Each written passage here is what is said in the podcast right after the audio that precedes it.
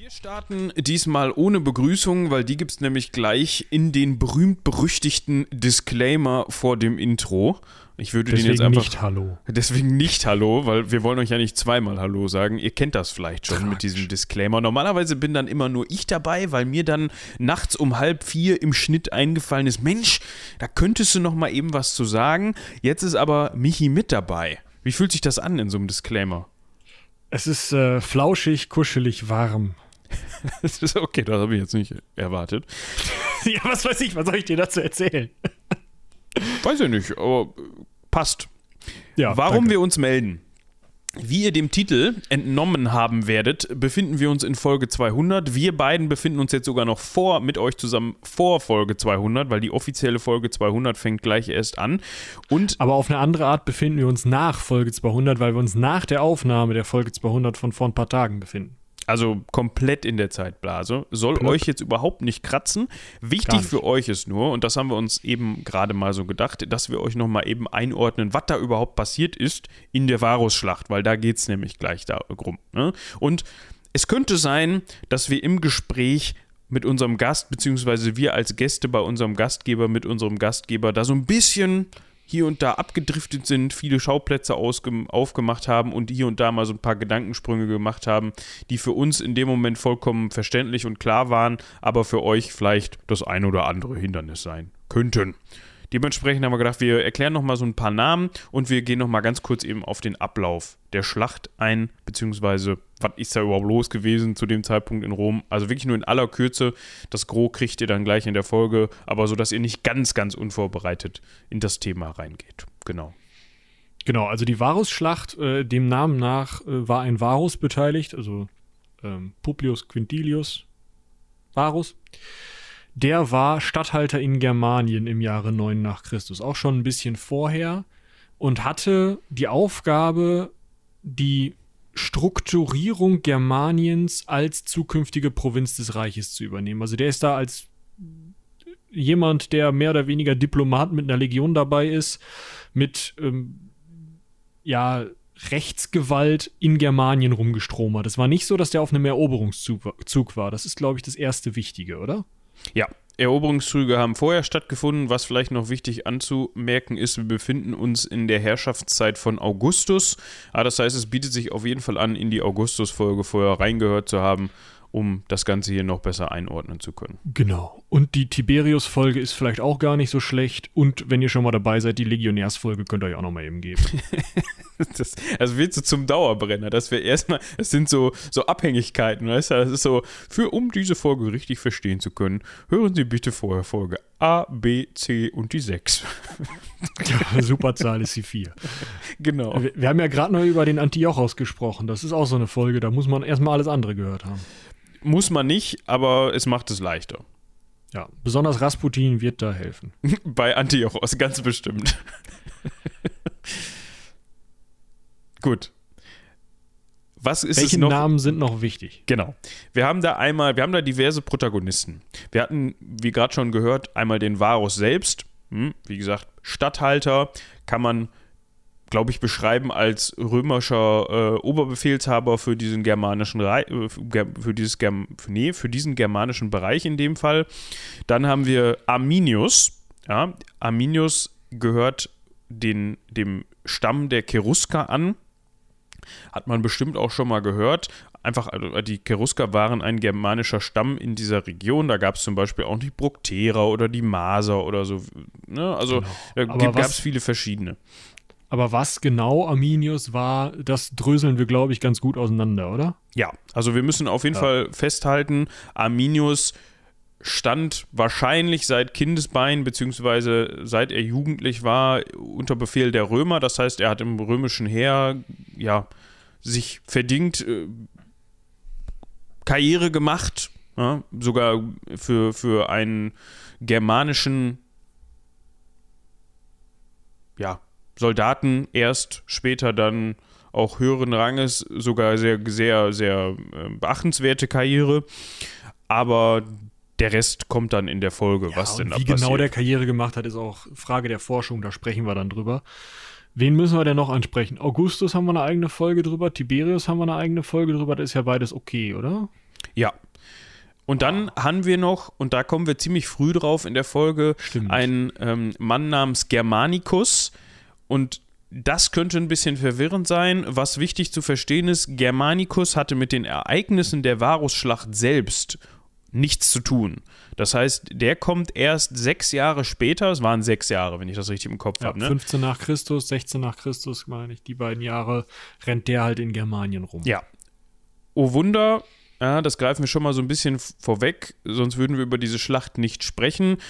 Die ist für Varus nicht ganz so gut ausgegangen und Germanicus ist sozusagen die Person, die dann da sechs Jahre später hingeht und da weitermachen will, wo Varus aufgehört hat und mit dem Ganzen, also diese, diese Möchte Delle. da mal nass durchfeuchtet. Genau, diese Delle in, in, in der römischen Geschichtsschreibung einmal ausbeulen möchte. Ob und wie das dann funktioniert, das erfahrt ihr dann auch in der Folge. Also nur damit ihr mitkriegt, ey, Germanicus sechs Jahre später hat mit Varus in direkter Weise so erstmal nichts zu tun. Das müsst ihr euch merken. Das ist das Wichtige. Alle anderen Namen sind, glaube ich, ganz gut aufgedröselt. Ansonsten müsst ihr uns eine E-Mail schreiben, wie immer, an rumlabern.seitenwälzer.de. Das kriegt ihr, glaube ich, ganz gut hin. Es gibt aber noch einen Grund, warum ihr uns eine E-Mail schreiben solltet, finde ich. Ist das so? Ja, ich finde, äh, unsere Hörerinnen und Hörer haben sich mal so langsam mal ein Trinkgefäß verdient. Ach, Also das zwei. meinst du? Ja, vielleicht auch zwei, genau. Also, Mhm. Ihr habt vielleicht davon gehört, wir haben es an der einen oder anderen Stelle erwähnt, dass wir jetzt ja seit Ende des letzten Jahres Sammeltassen im Angebot haben. Es gibt Ecke Hansaring Merch.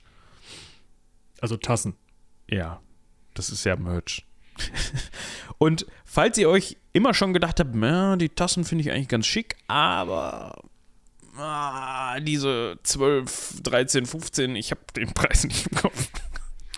Ich habe ja Internet, ne?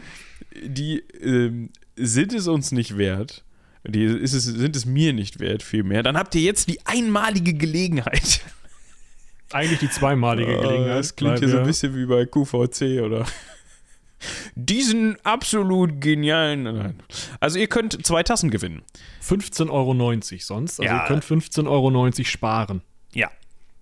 Und wie können die die gewinnen? Und was sind das überhaupt für Tassen? Wir haben ja fünf verschiedene. Aber was das für Tassen sind, würde ich sagen, ist eine Überraschung beim Auspacken, oder? ja, das finde ich auch. Das ist eine gute Sache.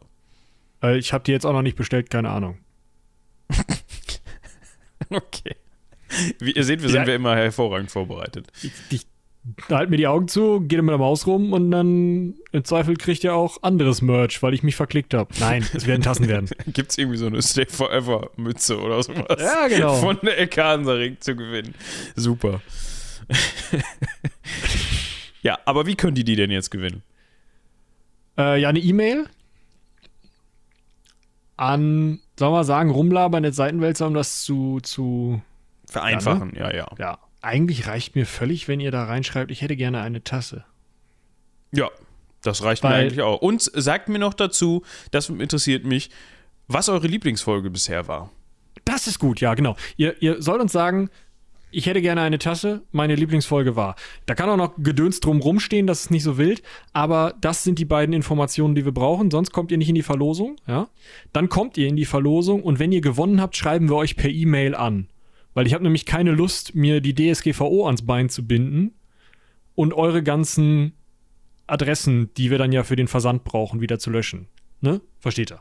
Ja, genau. Das heißt, ohne Adressen bitte, ihr kriegt Bescheid, falls ihr gewonnen habt und dann können wir das immer noch aus, im Mailverkehr austauschen, wo das Genau. hin soll oder so. Ja, und vielleicht, das könnte man ja auch noch, falls ihr schon eine habt oder mehrere, super, ähm, dann, ich meine, ihr könnt natürlich gerne an der Verlosung teilnehmen, aber pff, ja, vielleicht ist das ja auch mal eine Chance für die Leute, die noch keine haben. Ja, genau. Genau. Gut. Ich würde sagen, Ah, wir müssen noch sagen, wann die Einsendeschl der Einsendeschluss ist. wann ist denn der Einsendeschluss? Ja, du, sonst können wir nicht sagen, wann wir, ne? Weißt du, kannst dir vorstellen. Reicht eine Woche? Mir reicht eine Woche. Gut, dann ist der Einsendeschluss am 27. Februar um 23.59 Uhr. Alles klar, machen wir so. Das ist nämlich nächste Woche Sonntag für uns. Am 21. kommt die 200 raus und dann habt ihr genau eine Woche Zeit, um euch zu überlegen, ob ihr eine Tasse gewinnen wollt oder nicht. Genau. Jetzt müssen wir nur noch dieses Ding, was wir gerade aufgenommen haben, als Sprachnachricht an Robin schicken, damit er weiß, dass wir das machen.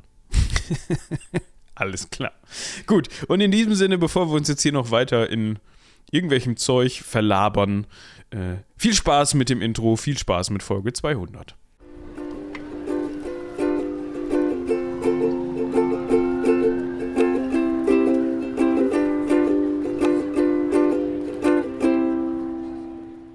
Hallo und herzlich willkommen zu Ecke Hansaring, einem Seitenwälzer Podcast. Ich bin Moritz. Ich bin Michael. Ja, und ich bin Stefan. Und wir haben es lange angekündigt. Wir haben hin und, äh, hin und wieder mal so einen kleinen Teaser fallen lassen in den vorangegangenen Folgen. Es hat sich noch nicht ganz ausgerömert bei uns. Wir, so ein bisschen wie mit dem Mittelalter bei uns mit dem Thema. Wir kommen da immer wieder hin zurück.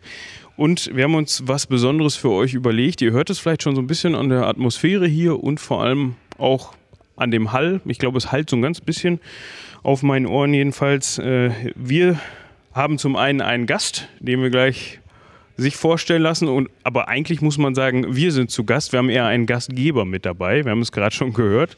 Wir sind heute zu Besuch in Karl Kriese, einem möglichen Ort. Ich betone das jetzt an der Stelle, da gehen wir gleich noch ganz im Genauen drauf ein. Einem möglichen Ort der Varusschlacht. Und ja, die findige Zuhörerin oder der findige Zuhörer wird sich während der Augustus-Folge schon gedacht haben, okay, da gibt es noch so ein Thema, was eigentlich besprochen gehört, aber was so ein bisschen ausgespart worden ist. Und das ist genau der Grund, warum wir da jetzt nicht im Detail drüber gesprochen haben, sondern genau, weil wir im Hinterkopf hatten, möglicherweise ergibt sich da ja was. Und genauso ist es passiert. Ja. Und ja. Vielen Dank, dass wir hier sein dürfen erstmal. Und äh, ja, vielleicht stellst du dich erstmal vor und den Ort, an dem wir sind, noch ein bisschen mehr, als Moritz das gerade schon getan hat. Ja, hallo, ich bin Stefan, ich bin Archäologe und auch gleichzeitig dann noch der Geschäftsführer in diesem Haus. Ähm, wir sind hier im Museum und Park Kalkriese, das Museum zur Wahresschlacht. Und das ist eine ganz besondere Einrichtung. Hier wird seit etwas über 30 Jahren archäologisch gegraben. Und wir können, oder wir meinen jedenfalls irgendwie mit Fug und Recht behaupten zu können, dass hier ein Ort der Varusschlacht ist. Auch das ist ganz, ein ganz wichtiger Punkt. Ein Ort der Varusschlacht. Aber wenn wir wissenschaftlich redlich sein wollen, müssen wir natürlich schon auch natürlich, wie schon in der ähm, Einführung gesagt, ein möglicher Ort der Varusschlacht. Aber darüber reden wir bestimmt gleich noch. Auf jeden Fall, ja. Ähm, vielen Dank erstmal. Äh, wir stehen hier gerade neben einer riesigen aufgebauten Reihe von von Soldaten, von Legionären, die als kleine Miniaturfiguren mal so einen Eindruck geben sollen, was, äh, also wie groß so eine ganze Armee sein kann, die da durch den Teutoburger Wald marschiert sein soll. Ähm, das ist immer so das Bild, was wir von der Varusschlacht haben, was wir vielleicht auch bekommen haben ähm, bei Netflix jetzt neulich über die Serie Barbaren. Eine riesige Armee wird niedergemacht von so ein paar Feldwald- und Wiesengermanen. Ähm,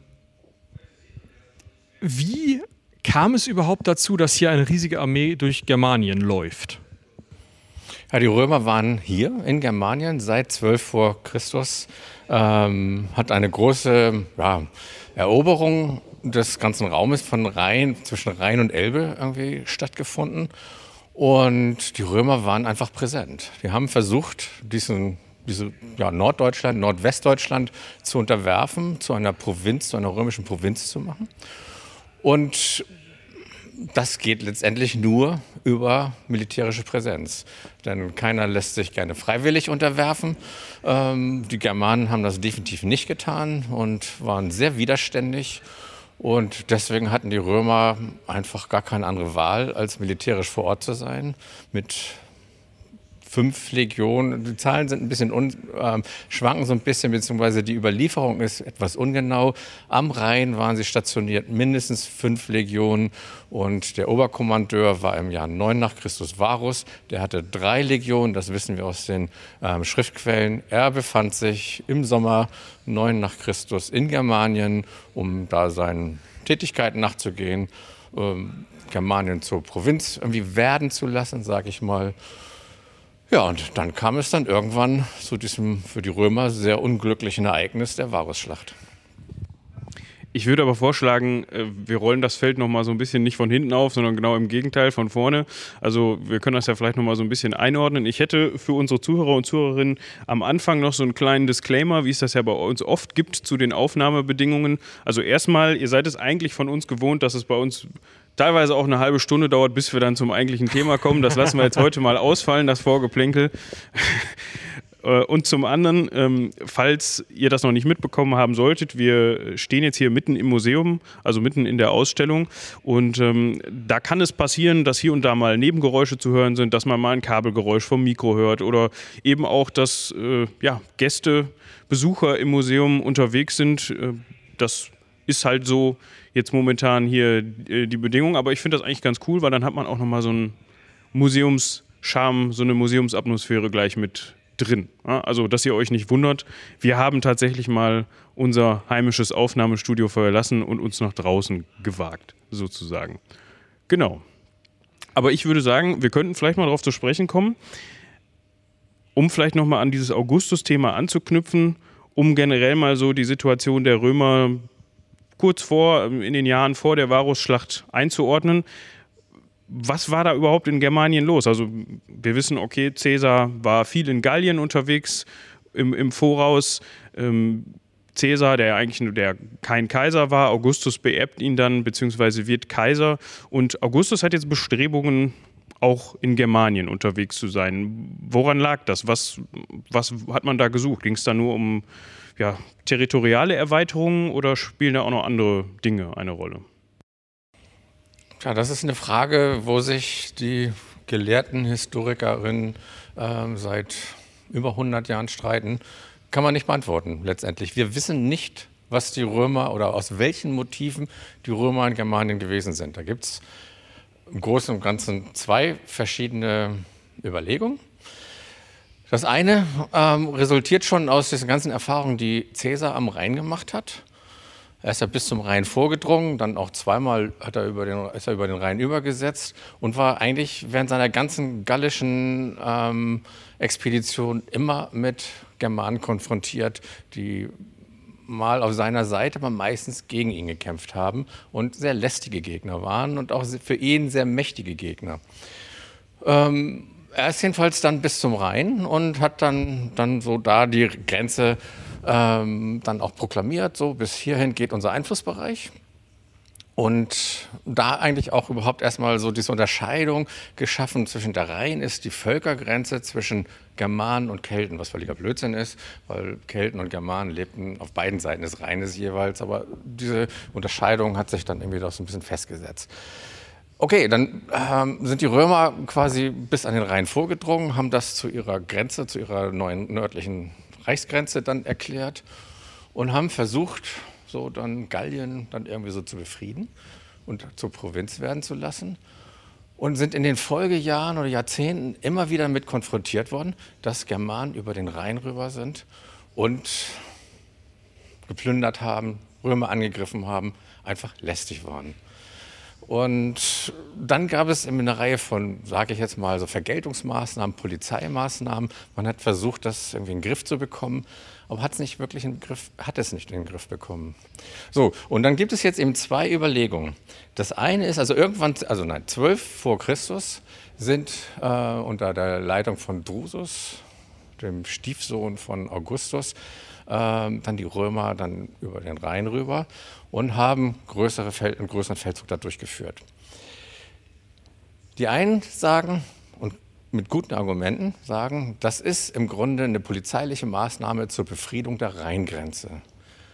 Andere wiederum sagen, das ist keine Befriedungsmaßnahme, sondern zielte auf eine Eroberung des gesamten Raumes bis zur Elbe hin. Ausgehend von einer römischen Welteroberungsideologie und auch die kann man textlich untermauern.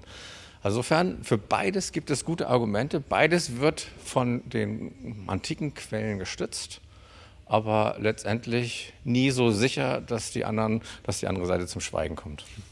Ich habe immer mal wieder in der, in der vorbereitenden Literatur so Mischargumente gelesen, von wegen, sie haben sich vielleicht erst nach dem ersten Drususfeldzug, nach dem zweiten Drususfeldzug mal überlegt, ah, jetzt bleiben wir doch da, ist so schön hier. Ähm, kann man also gar nicht fest sagen, auch wann das vielleicht die Idee der Provinz aufkam oder man, also du hast ja gerade gesagt, es würde dann versucht oder es wäre versucht worden, das Ganze zur Provinz zu machen. Man kann wahrscheinlich auch gar nicht sagen, so ab da ist ein Ort Provinz, oder? Ja, also die Provinzwerdung ist ein Rechtsakt. Ähm, das wird dann quasi ja, mehr oder weniger formal rechtlich dann quasi beschlossen, auch in Rom im Senat. Dann müssen gewisse administrielle ähm, Vorkehrungen oder äh, getroffen werden, beziehungsweise Situationen, Verhältnisse geschaffen werden. Und es hat immer Jahrzehnte gedauert. Auch Gallien ist sehr spät eigentlich erst wirklich zu einer richtigen römischen Provinz geworden, obwohl die Römer da schon irgendwie lange irgendwie voll die Kontrolle hatten. Aber das ist richtig den Rechtsstatus einer Provinz bekommen, das ist erst sehr spät gewesen. Und man sagt, dass es eben das, die Aufgabe des Varus gewesen ist, äh, Germanien zur Provinz werden zu lassen. Und so, ja, wie es scheint, war er auf bestem Wege, aber Germanien war faktisch noch keine Provinz. Aber noch zu deiner Frage, die du eigentlich gestellt hattest. Du hattest ähm, ähm, eben auch noch so harmonisierende irgendwie Meinungen ähm, so gehört. Ja, klar, wenn man so zwei ja, völlig polarisierende, äh, gegensätzliche Positionen hat, dann gibt es natürlich oft dann immer irgendwie so die vermittelnde Dritte, die dann sagt, okay, nee, eigentlich wollten sie erstmal nur ähm, ja, Befriedungsmaßnahmen machen und im Zuge so der ersten Feldzüge, wann auch immer das jetzt gewesen sein soll, sind die Römer dann auf den Geschmack gekommen und haben dann letztendlich so einen, ja, so einen, so einen Eroberungsbeschluss für sich gefasst. Wir wissen es nicht. Klar, kann auch so gewesen sein. Wir wissen es nicht. Wir können, und, und, das ist schon auch interessant, man kann sich natürlich die einzelnen Maßnahmen ähm, angucken, was was Drusus zum Beispiel gemacht hat, welche Strategie er verfolgt haben mag, aber und spricht wirklich einiges für so eine sehr umfassende Strategie, die vielleicht wirklich auf eine Eroberung auf, bis zur Elbe zielte, aber letztendlich verbleibt das immer im Spekulativen. Das ist leider Geschichte, Geschichtsforschung. Dazu kann man natürlich auch anmerken, dass es mit der Quellenlage, also unsere Zuhörer und Zuhörerinnen, die kennen das schon so ein bisschen. Wir sagen das eigentlich fast jede Folge. Umso weiter wir in die Vergangenheit zurückschreiten, umso relevanter wird das.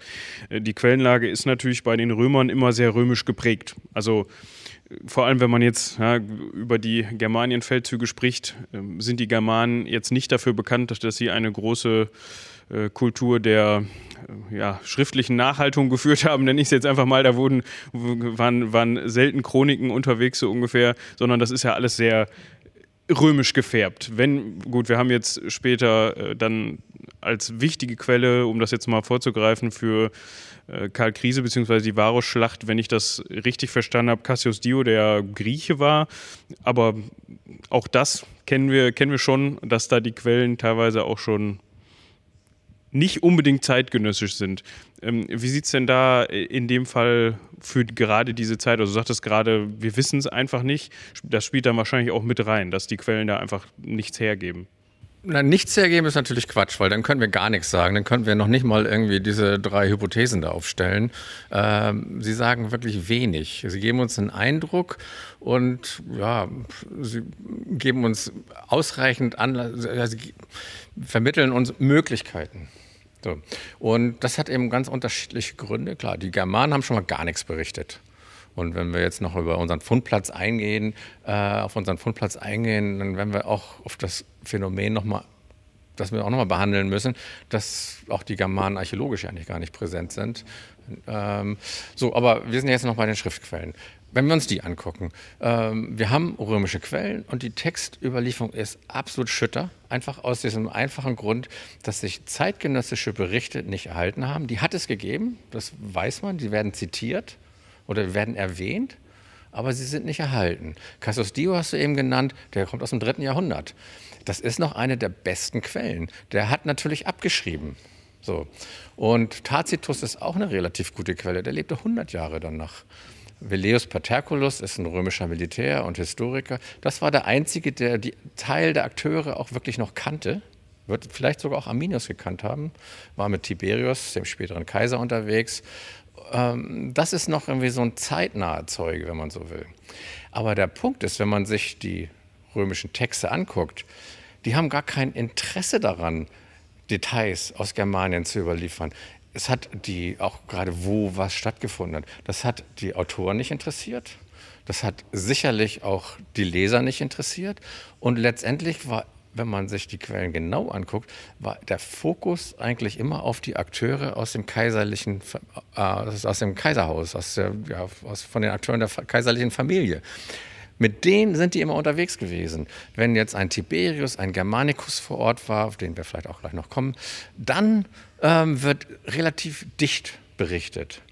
Aber in den ganzen Jahren, wo die kaiserliche Familie irgendwie die einzelnen Personen weit weg von Germanien waren, dann ist da mal so ein Halbsatz. Das heißt, da guckt dann keiner mehr richtig hin. Und das liegt eben an dieser Art dieser römischen Geschichtsschreibung. Das ist keine Geschichtsschreibung in unserem heutigen modernen Sinne. Die will nichts protokollieren, die will nichts der Nachwelt bekunden, jedenfalls nichts jenseits der, der kaiserlichen Familie. So ein bisschen die Gala der damaligen Zeit vielleicht. ja, genau, vielleicht so, ne? Irgendwie so, was weiß ich. Ich das nicht. Ich bin, bin so selten beim Friseur irgendwie. Wenn man mich jetzt sehen könnte, wenn man mich jetzt sehen könnte, wüsste man warum. Irgendwie so sehr kurze Haare. da braucht es kein Friseur. Ähm, ja, genau. Keine Ahnung, neue Post oder was immer so gibt. Irgendwie so all dieses ganze Zeug, so Promi, Promi-Literatur, Promi-Geschreibe, irgendwie. Ein bisschen da in die Richtung, ja.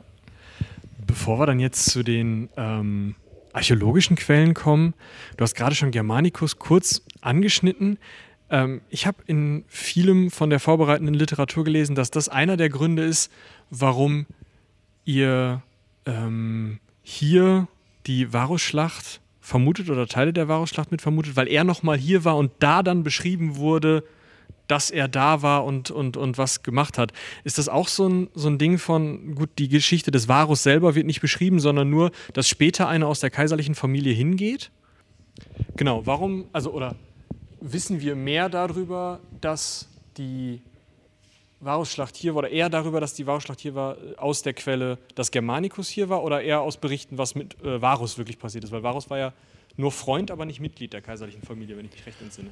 Ja, so entfernt eingeheiratet, muss man sagen. also doch irgendwie schon. Ich bin jetzt nicht ganz auf der Höhe dieser Familiengeschichte. Mhm. Der ist, hat irgendeine, seine Frau ist eine entfernte Cousine oder Tochter der Cousine von Augustus, irgendwie so. Ui. Also schon irgendwie erweiterter Familienkreis. Aber trotzdem nicht so dicht am Kaiser, dass er jetzt irgendwie wirklich so in den Fokus dieser Geschichtsschreibung geraten ist, weil äh, das sehen wir eben an seinen anderen Orten. Ähm, es gibt kaum Berichte über ihn. Er ist ja, mhm. bevor er nach Germanien gekommen ist, er war in Syrien, er war in Nordafrika, auch ähm, er ist eigentlich Zeit seines Lebens im Dienste des Römischen Reiches unterwegs gewesen und ähm, war auch stadtrömischer Politiker. Und das, da erfahren wir wirklich sehr wenig, mhm. obwohl er Teil der römischen, der kaiserlichen Familie gewesen ist.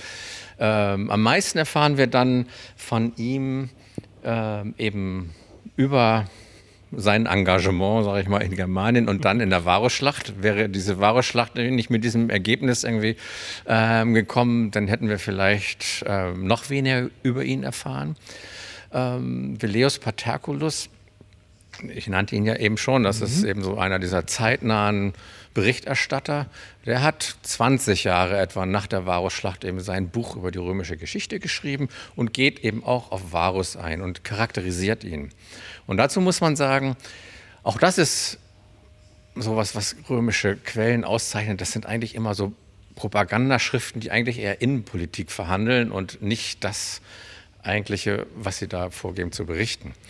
Und anfangs, das kann man aus anderen Quellen so ein bisschen rausfiltern, ist Varus eigentlich gar nicht der Buhmann gewesen. Und das kippte so gegen Ende der 20er Jahre, aber auch aus innenpolitischen Gründen, weil sich das ganze gesellschaftliche Klima in Rom änderte. Es wurde ähm, ja, sehr verschwörerisch. Ähm, Tiberius, der ja dann inzwischen Kaiser war, der hat ja Augustus dann 14 nach Christus beerbt, ähm, war ein sehr misstrauischer, missmutiger Mensch. Ähm, es gab viele Bestrebungen, er wurde gehasst aus unterschiedlichen Gründen. Es gab viele Bestrebungen, ihn abzusetzen. Es gab Verschwörungen und er hat im Grunde ist da irgendwie wirklich auch mit der, mit der Sense irgendwie durch die, durch die römische Elite durchgegangen und da sind viele Köpfe gerollt und es gab so, so eine Atmosphäre so des, auch des, des Verrats und mhm. jeder wollte, niemand wollte sich mit dem Kaiser verderben und hat dann auch andere dann angezeigt und das war eine sehr ungute Atmosphäre und diesen Strudel ist dann auch die Familie des, also Witwe und ich weiß nicht wer noch von, von Varus irgendwie reingeraten Aha. und er war plötzlich auf der anderen Seite und deswegen, und Veleus Paterculus war absoluter ähm, Tiberius-Fan und deswegen wurde plötzlich oder hat ähm, Varus plötzlich so eine schlechte Presse bekommen. Aber po posthum natürlich. Posthum, also, ja, schon 20, Jahre, 20 Jahre nach seinem Tod. Genau, also er wird davon wenig mitbekommen haben.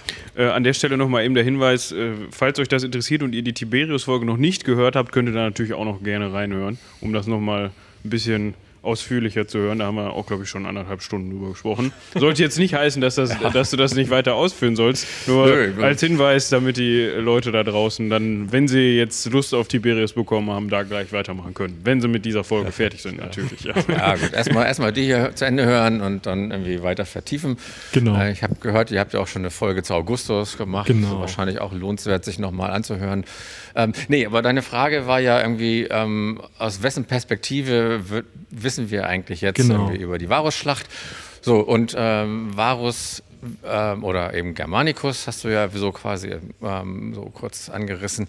Naja, also über Varus wissen wir vor allen Dingen aus dieser Perspektive, dieser sehr distanzierten, ablehnenden Perspektive ähm, des Veleus Paterculus, der den Varus auch als unfähig und gierig und sonst wie irgendwie dargestellt hat.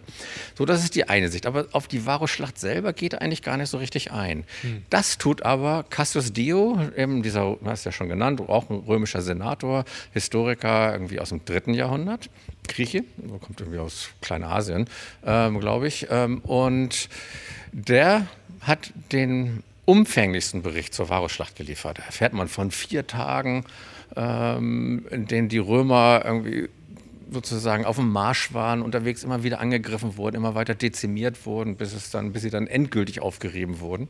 Deswegen hatte ich ja vorhin auch gesagt, ein Ort der Varusschlacht, mhm. weil es gab nicht die Varusschlacht. Es zog sich ja wirklich über drei, vier Tage hin und auch über eine sehr lange Strecke, die wir nicht genau benennen können. So, aber egal. Der Punkt ist, ähm, Cassius Dio hat über die Varusschlacht dann berichtet. So, und da haben wir irgendwie eine mehrseitige Abfolge. Das ist der beste Bericht eigentlich. Und nun, du hast ja den Namen schon genannt, Germanicus, der kommt jetzt irgendwie ähm, auch auf, auf die Bildfläche. Germanicus hat mit der Varusschlacht eigentlich gar nichts zu tun ist ähm, so, sozusagen der Stiefenkel von, ähm, von Augustus. Oh nein, der Adoptivenkel von Augustus, muss ich sagen, Adoptivsohn von ähm, Tiberius, eine sehr verzwickte Familiengeschichte. Und der soll der nächste Kaiser werden, der Nachfolger von Tiberius. Und der soll sich jetzt in Germanien bewähren, wird da zum Oberkommandierenden und hat den Auftrag, die Verhältnisse in Germanien wieder gerade zu rücken so im römischen Sinne. So, und führt dann ein dreijährige, eine dreijährige Operation in Germanien mit acht Legionen, extrem verlustreich. So, und da kommt es im Jahr 15 nach zu einer Begebenheit, auf die wir vielleicht ja gleich noch eingehen können, ähm, dass er beschließt, den Ort der Varusschlacht aufzusuchen. So, und dann vollzieht er so wird es bei Tiberius, Quatsch, bei Tacitus beschrieben. Tacitus, eben römischer Autor, 100 Jahre nach der Varusschlacht, ähm, wird, vollzieht er den Marsch des Varus nach. Wird dann beschrieben, ja, hier das erste, erste Lager, dann das zweite Lager und hier das finale Schlachtfeld. Aber eben aus der Position oder aus der Perspektive sechs Jahre nach der Schlacht. So, und da kriegen wir auch noch mal etwas über die Örtlichkeit mit. Und da versuchen wir uns sozusagen aus dieser Perspektive sechs Jahre später uns so quasi gedanklich wieder irgendwie an die Warschau ranzurobben und das, das, das frühere Ereignis dann zu rekonstruieren. Wir haben jetzt immer wieder gesagt, okay, da gehen wir gleich nochmal drauf ein, können wir gleich nochmal, was denn überhaupt passiert ist. Ich würde äh, vorschlagen, wir können ja einfach mal anfangen, die Ausgangs- oder wenn man, ist immer schwierig jetzt, weil das alles zusammenhängt, natürlich einen Ausgangspunkt zu finden. Ähm, aber man kann ja vielleicht schon mal festhalten, dass äh, wir hatten eben, ich hatte eben gefragt, warum sind die Römer denn jetzt so scharf auf Germanien? Ne, so genau kann man das nicht sagen. Ähm, aber was ja passiert ist, äh, dass Drusus und Tiberius äh, vor der Varusschlacht Bestrebungen, das hatten wir auch gerade schon mal angerissen, gemacht haben, auch militärische Bestrebungen, ähm, Germanien ja, zu erobern. Ich weiß nicht, ob das das richtige Wort ist, auf jeden Fall unter römischen Einfluss zu bringen. Und das ist ja, ähm, da war ich sogar relativ überrascht in, in, in der Vorbereitung darauf. Das ist ja sogar zum Teil auch, klar, das war auch verlustreich.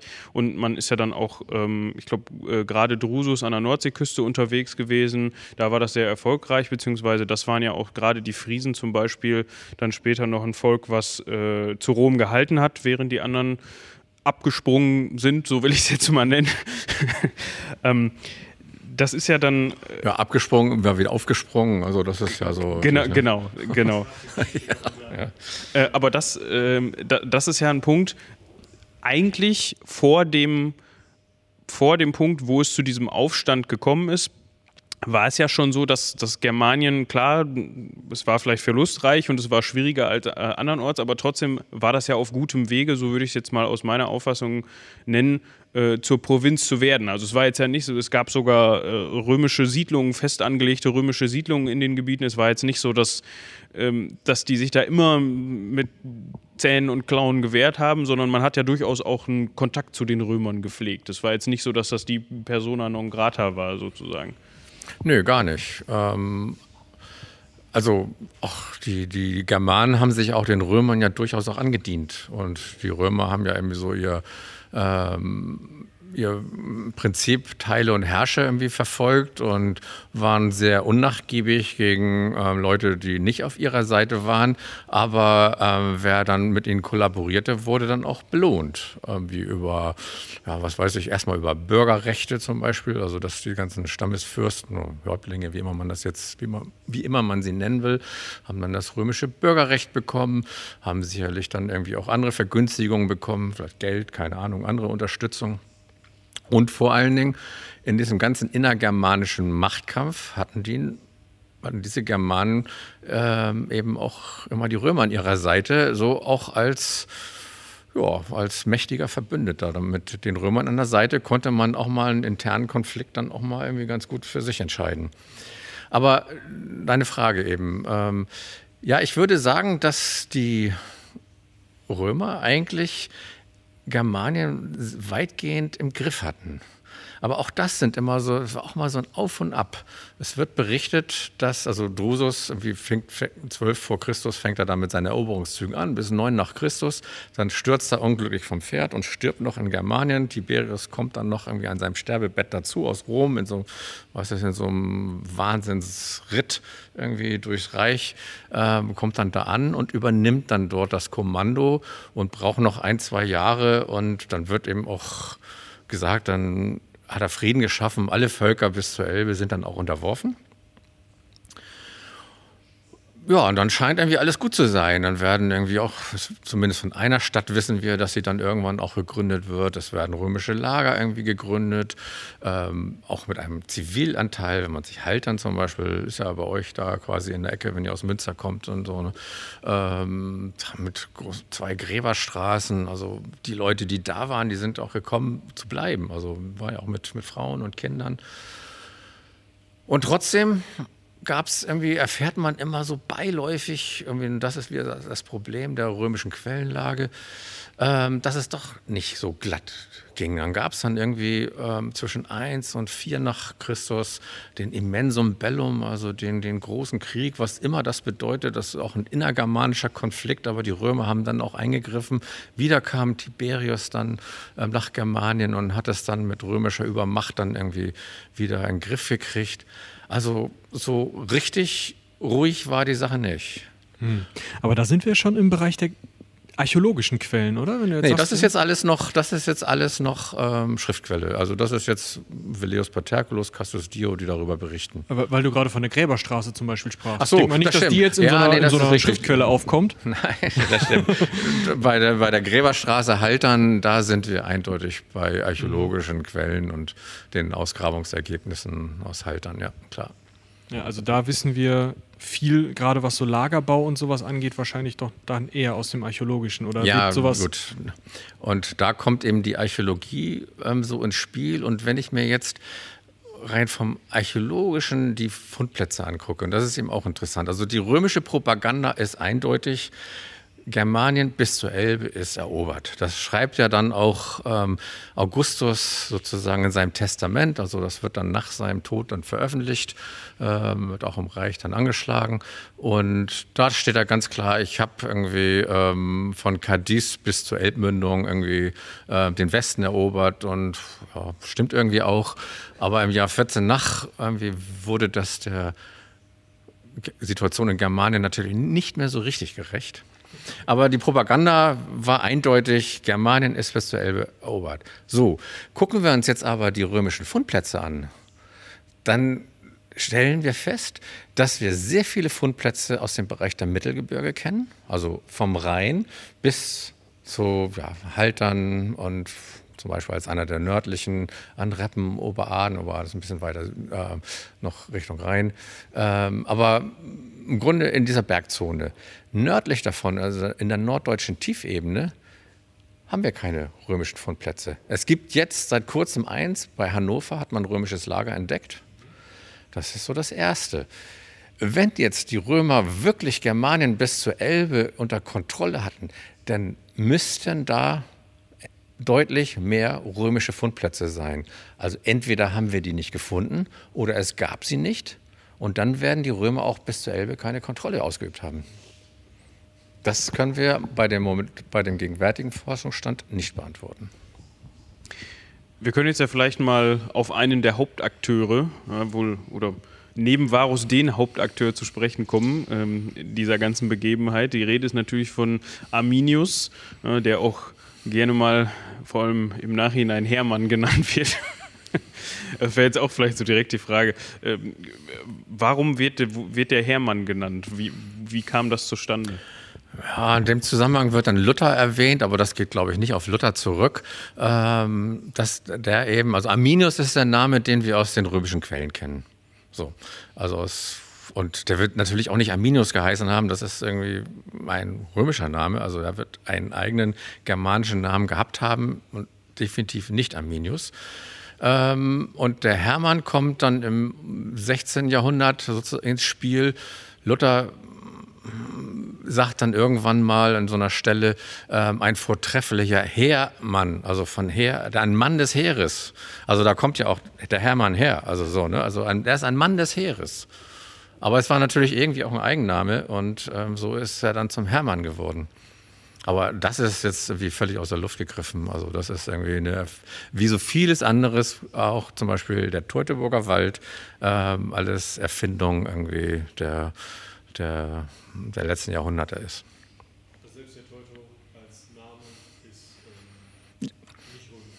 Ja, das ist interessant. Also wir im Kalkriese, wir behaupten ja, wir sind Ort der Varusschlacht und liegen nördlich des Wiengebirges. Und wer so ein bisschen so diese ganze Berggeografie so kennt, der weiß, also Norddeutschland ist flach. Dann kommt als nördlichster Ausläufer das Wiengebirge mit dem Kalkrieser Berg, der absolut nördlichste Ausläufer. Dann wird es mal wieder ein bisschen flach und dann kommt erst der Teutoburger Wald. So. Und die römischen Quellen, oder es gibt eine einzige römische Quelle, eben bei Tacitus, wo der Name Teutoburger Wald auftaucht. Und ähm, man ist, die Römer sind gerade, Germanicus war im Jahr 15 nach, im Land der Bructera, hat das verwüstet, wird dann auch wirklich so beschrieben, irgendwie alles platt gemacht. Ähm, und die Bructera, weiß man, die lebten so im Oberlauf zwischen Ems und Lippe, und da sind die Bructerer. Und dann heißt es, ja, so beiläufig, dass man sich irgendwie in der Nähe des ähm, Saltus Teutoburgiensis, also der Teutoburger Höhen oder des Teutoburger Waldes, je nachdem, wie man das übersetzen mag, befindet. Und dort in der Nähe, also man ist in der Nähe des Teutoburger Waldes und der Teutoburger Wald ist in der Nähe des Ortes der Varusschlacht. Das ist das einzige Mal, dass überhaupt dieser geografische Name genannt wird. Sonst ist er nie erwähnt worden. Das heißt, wo ist er also? Man weiß es nicht.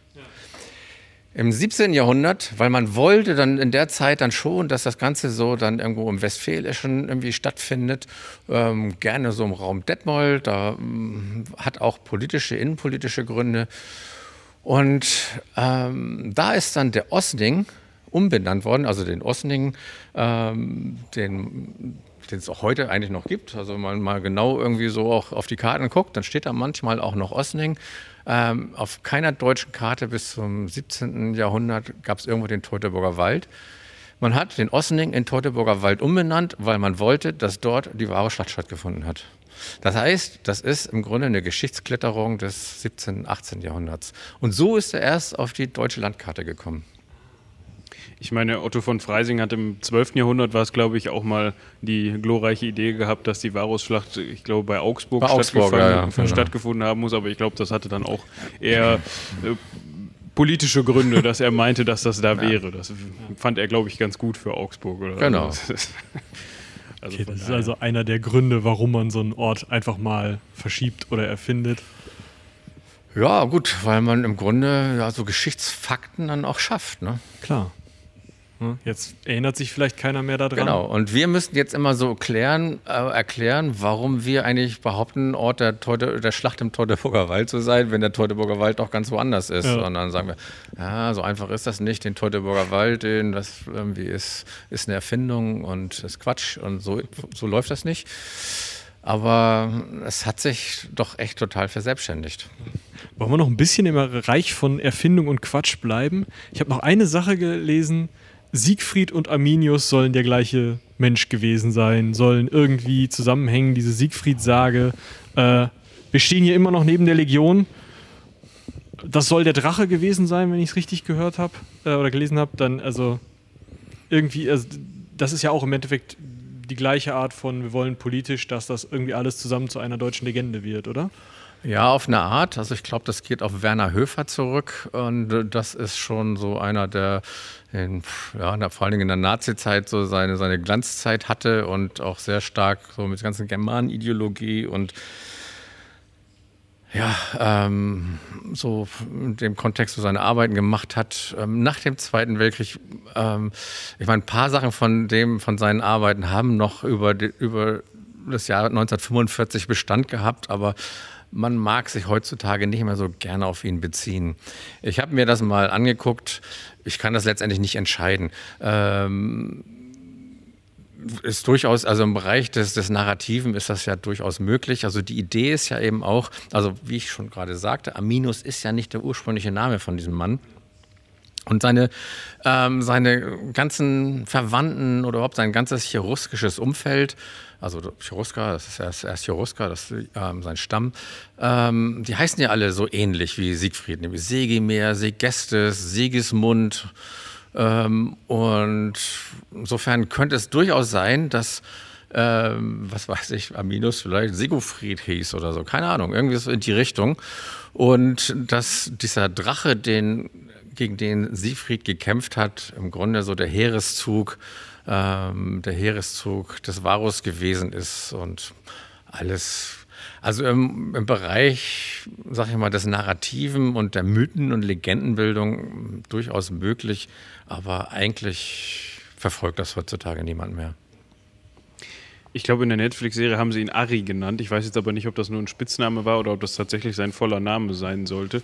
Aber äh, unabhängig davon, wir haben jetzt gerade gehört, er war Cherusker und er hat ja dann auch im römischen Dienst gestanden. Also so viel weiß man oder so, man ist sich, sich, eigentlich relativ sicher heutzutage. Und er hat ja dann durchaus, also ich glaube, um nochmal auf die Netflix-Serie zurückzukommen, da haben sie, glaube ich, sowas mit reingedichtet, von wegen, dass er sogar Ziehsohn von Varus war, mhm. was äh, eher Erfindung ist. Aber was man auf jeden Fall weiß, ist, dass er wahrscheinlich germanische Auxiliartruppen befehligt haben könnte und so dann eben auch ja, im, im römischen Heer aufgestiegen ist und sich so auch ja, zu Rang gekommen ist, sozusagen. Ja. Also da spricht vieles dafür, dass er eine römische Mil Militärkarriere hinter sich hat. Ähm, soweit ich das jetzt auch erinnere, das kann man auch aus den, aus, ähm, ich glaube, Valeus Paterculus oder aus einer dieser Texte rausziehen, dass er im Pannonienkrieg eingesetzt wurde, weil es wird berichtet, dass er quasi gerade in seine Heimat zurückgekehrt ist.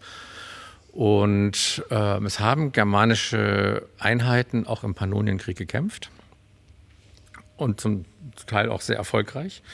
Und das ist schon wirklich erstaunlich. Ich hatte ja vorhin schon auch gesagt, also klar, römische, römische Politik, Teile und Herrsche, so diese ganze Stammeselite, die bekommt dann ähm, durchaus, bekommt dann eben so als Gratifikation so den, äh, das römische Bürgerrecht, was äh, viele Privilegien ermöglicht. Das hat Arminius auch gehabt. Aber er hat noch einen on top gehabt. Er ist nämlich, also hat nicht nur das römische Bürgerrecht bekommen, sondern auch noch einen römischen Adelstitel. Also er ist zum Ritter geschlagen worden. Ähm, und das war absolut außergewöhnlich. Das war nicht üblich, dass Germanen dann auch noch die römische Ritterwürde bekommen und im Grunde dann ähm, ja, in den Senat konnten sie nicht aufsteigen, aber das ist schon ein gesellschaftlich sehr hoher Rang im, im, in Rom. Und das ist ja außergewöhnlich. Das heißt, er muss eindeutig irgendwelche Verdienste für Rom gehabt haben, die ihn so außergewöhnlich, also die, so diese außergewöhnliche Behandlung irgendwie erklären. Also irgendwas muss da gewesen sein. Und wenn man sich die weitere Geschichte von Arminius anguckt, muss man feststellen, der muss ein genialer Militärstratege gewesen sein. Das heißt, er hat auf jeden Fall militärische Fähigkeiten gehabt, die ihn wirklich ja, zu so einem outstanding Person machten und ähm, in römischen Diensten. Das macht ihn natürlich auch zu einem besonders fiesen Verräter, wenn er dann seine militärischen Fähigkeiten gegen Rom selber einsetzt. Ja, das ist auch interessant, also ein ganz anderer Aspekt, wenn man nochmal irgendwie so auf mal ganz andere Fakten eingehen kann oder so, so ähm, ähm, Kontexte die Nazis, man denkt ja immer so, dass die Nazis irgendwie mit ähm, der Varusschlacht irgendwie so, dass es ihr Ding gewesen ist. Also dieser ganzen, der, der, der Höhepunkt dieser ganzen ja, dieses, der Arminius-Verherrlichung und Varusschlacht-Verherrlichung war eigentlich im, im, im, Deutschen Kaiserreich. Die Nazis haben ihn natürlich irgendwie auch noch hochgehalten, aber äh, da hat er gar nicht diesen hohen Stellenwert gehabt. Ähm, es gibt ein paar Begebenheiten, wo ähm, in Detmold wollten die den, das Hermannsdenkmal zum Nationaldenkmal erklären, zum Reichsdenkmal und da hat dann Göring selbst gesagt, nee, nee, ähm, ist wichtiges Ding, aber ist kein Reichsdenkmal und wir brauchen auch kein Führer, wir brauchen ihn auch nicht, Minus nicht als Führer. Wir hatten schon einen, wir haben schon einen. Ähm, und, aber der Punkt ist, die haben natürlich mit der Rolle des Arminius gefremdelt, weil er natürlich wie du es eben gesagt hast, er ist ein Verräter. Und erklär das mal diesen ganzen zum Beispiel baltischen SS-Einheiten, ähm, da ist er natürlich echt ein schlechtes Vorbild. Also im Grunde kann man sich vorstellen, wie so ein, wie so ein, ähm, wie so ein baltischer oder ukrainischer, wo immer diese, wo immer diese, diese Sondertruppen und ähm, ähm, hergekommen sind, irgendwie, ähm, da ist er natürlich kein Vorbild. Deswegen haben sie wirklich, haben ihn nicht so nach oben gehoben, wie man das eigentlich denken würde. Was natürlich auch so ein Punkt ist, also jetzt unabhängig von der, von der späteren Auffassung, was du gerade erklärt hast, dieser hohe Rang ist ja dann auch wahrscheinlich ein Punkt gewesen, der ihn überhaupt dazu befähigt hat, diesen Verrat zu begehen, weil man ihm eben wahrscheinlich auch deswegen aufgrund seiner Verdienste so weit vertraut hat, dass er das so ein bisschen so steuern konnte. Ähm, und um jetzt vielleicht nochmal dahin zu kommen, warum dieser Aufstand stattgefunden hat. Im Vergleich, also ähm, Drusus, um jetzt mal die nochmal entlang zu gehen, die Reihe, Drusus, Drusus Agenda war ja eher ja, hart, also sein Vorgehen war ja eigentlich schon recht äh, Methode Holzhammer, sage ich mal. Ähm, Tiberius da hingegen, äh, als, als er dann die Sachen übernommen hat, war ja, hat er dann in, in, eine etwas andere Linie gefahren und dann als Varus eingesetzt worden ist, war Varus ja eher wieder so, also der passte ja eigentlich nicht so zu dem, äh, zu dem, zu der Auffassung der Germanen, beziehungsweise ist da auch wieder sehr hart vorgegangen und hat wahrscheinlich auch sich nicht besonders beliebt gemacht, kann man das so sagen? Nee, kann man nicht. Einfach aus dem ganz einfachen Grund, was wir nämlich über die Unbeliebtheit oder die Härte von Varus wissen, das wissen wir von Veleus Paterculus.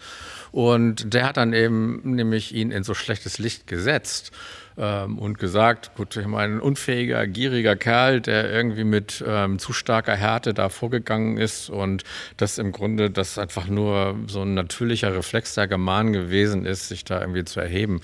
Ähm, was ich wirklich für, ich halte das für Quatsch, beziehungsweise ähm, den, den Propaganda-Effekt ähm, dieser Texte müssen wir einfach damit berücksichtigen. Insofern ist es schwierig, das so zu werten.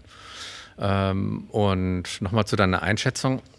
Also Tiberius war auf jeden Fall nicht so ein Haut drauf äh, Militär wie vielleicht Drusus, der immer erstmal vorstürmen und dann nachreden. Und Germanicus war auch so strikt, war der Sohn, der leibliche Sohn ja von Drusus.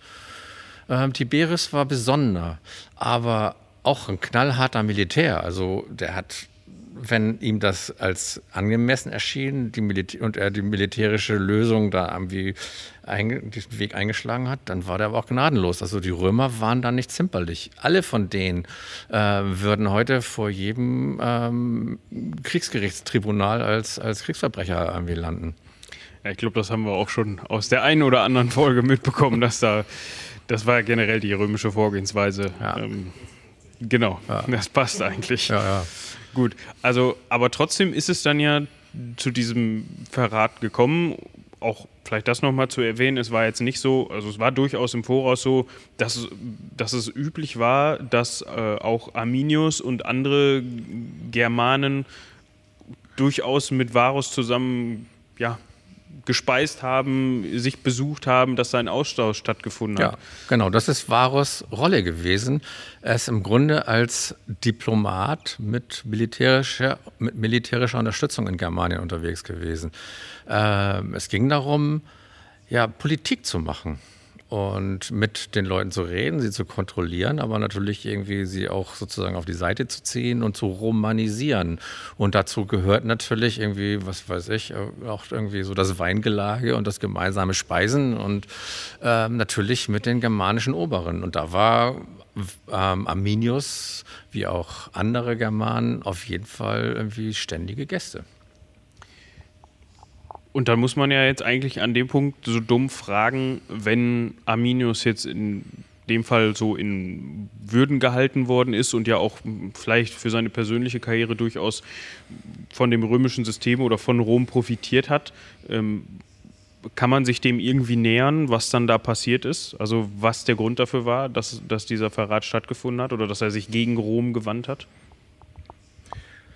Also aus den Schriftquellen, die uns vorliegen, kann man das nicht. Also ich vermag da nichts rauszulesen und ich kenne auch keine ähm, guten Begründungen. Man kann da so ein bisschen spekulieren, ähm, dass er letztendlich auch mit seiner Ritterwürde und so sicherlich am Ende der römischen Karriereleiter angekommen ist und weiter eine Sprosse höher ging es für ihn definitiv nicht mehr irgendwie so. Das hat das römische System dann doch nicht zugelassen, jedenfalls nicht zu der Zeit. Ähm, aber das ist völlige Spekulation. Und insofern finde ich die Netflix-Serie ähm, schon irgendwie eigentlich auch ganz interessant, weil die das ja eben da eine Lösung anbietet und könnte durchaus sein. Also klar, völlig im Fiktiven, aber zumindest erstmal psychologisch plausibel. Ähm, eben Arminius, so wird er ja dargestellt in der Serie, total zerrissen zwischen diesen beiden Welten, also absolut romanisiert und völlig loyal, eigentlich auch auf römischer Seite und weiß schon irgendwie, was er denen auch zu verdanken hat. Aber dann natürlich irgendwie schon mit seinem Herzen noch in seiner germanischen Heimatgesellschaft, dann auch mit seiner alten Liebe da und seinen Freunden und und dann diese Erfahrung, die er macht, und die wird es sicherlich irgendwie gegeben haben, äh, diese Härte, mit der die Römer vorgegangen sind, diese Ungerechtigkeit, die er natürlich dann irgendwie auch emotional dann aufwühlen und letztendlich diesen Zwiespalt hat er dann irgendwann für sich aufgelöst, indem er dann die Seite gewechselt hat. Verrat ist natürlich immer so ein Wort aus römischer Sicht, so, ne? Das Klar. Aber damit haben wir, glaube ich, eine ganz gute Grundlage gelegt und können uns jetzt mal anschauen, was denn an diesen vier Tagen, hattest du gesagt? weiß man nicht Ja, genau. drei, drei, drei, vier Tage. Also. Ja, dann, also jetzt können wir, glaube ich, gut die Grundlage legen. Was war denn überhaupt die Varusschlacht dann? Also die Varusschlacht, also schon ein, der Name ist schon irgendwie wirklich sehr ähm, irreführend. Auch die Römer haben ja auch nie von der Varusschlacht gesprochen, sondern haben das, wenn in ihren Quellen, Varus-Niederlage genannt. Ja. Und Varus Schlacht ist ähm, eher so eine neue Bezeichnung. Und wenn man das so rein militärhistorisch betrachtet, ähm, eigentlich auch ein falscher Begriff, weil ähm, die Schlacht, wenn ich sage, das hat sich über vier Tage hingezogen an wechselnden Standorten, ähm, dann ist das keine Schlacht, sondern das ist eine Folge von Gefechten und so. Gut, das ist jetzt Militärterminologie irgendwie so. Aber ich meine, durch die Schlacht wird das irgendwie, durch den Namen schon wird das irgendwie so groß und man stellt sich dann vor, irgendwie die großen Heere, die dann irgendwie aufeinanderstoßen und in der Mitte irgendwie gibt es Krawom und das Ja. Der Klassiker quasi. und ja, und am Ende liegen dann ganz viele am Boden und ähm, so muss man sich es definitiv nicht vorstellen. Es ist letztendlich eher ähm, sowas, was sich irgendwie mit dem neuen Begriff, also aktuell oder zeitgemäßen Begriff der asymmetrischen Kriegführung irgendwie so eigentlich besser beschreiben lässt. Ähm, Im Grunde das, was die Amerikaner in Vietnam erlebt haben, die Russen oder jetzt dann auch später die Westmächte in ähm, Afghanistan. Eine absolute Übermacht, die irgendwo ist. Ähm, und auch, wenn man sich vorstellt, ich meine, die haben in Afghanistan und in Vietnam haben die jeweiligen Mächte nie ein, ein größeres Gefecht verloren. Also militärisch haben die immer gesiegt. Die haben trotzdem die Situation nicht in den Griff bekommen und sind dann im Grunde zermürbt worden und haben für sich dann irgendwie die Reißleine gezogen. Und so ist es hier eben auch. Also die Germanen sind überhaupt nicht in der Lage, in einer offenen Feldschlacht den Römern, also einer, einem römischen Heer, äh, zu bestehen. Ähm, das heißt, die haben dann eher eine Guerillataktik aus der Deckung heraus den, den äh, römischen Zug angreifen, wenn die eben nicht formiert sind, die Schwachstellen irgendwie angreifen. Gut, man ist ja sowieso auf Beute aus, man greift den Tross an und pickt sich da irgendwie so die Preziosen raus, bis die Römer sich dann gesammelt haben, ähm, ist man schon längst wieder weg. Und so ist es im Grunde eher so, so das eher so eine, ist eine Folge von Stichen, die man dann ähm, im Grunde diesem ähm, Militärkörper dann zuführt und irgendwann ist der dann ausgeblutet. Der Militärkörper, wir sehen ihn ja jetzt gerade auch hier, zumindest zum Teil. Du hast gesagt, das sind zwei von drei Genau. Legionen, die hier dargestellt sind. haben wir mal in so kleinen Figuren irgendwie aufgestellt und ähm, was man daran eben auch sieht, irgendwie, äh, das ähm, Großteil ist so richtig in Marschformation, so in so in so Rittersportquadraten, wenn man so will, irgendwie so in den einzelnen ähm, Abteilungen. Und dann bricht es dann eben so auf. Und das ist eben die Situation, die wir hier rein aus naturräumlichen Gründen mit so einer Engpasssituation in Kalgrise haben. All das, was wir beim Sommerurlaub auf der Autobahn kennen, wenn dann die dreispurige Autobahn dann auf wegen einer Baustelle, wegen eines Unfalls, was auch immer, dann auf eine Spur verengt wird und dann zieht sich das alles in die Länge und es gibt Stau und es geht nichts voran.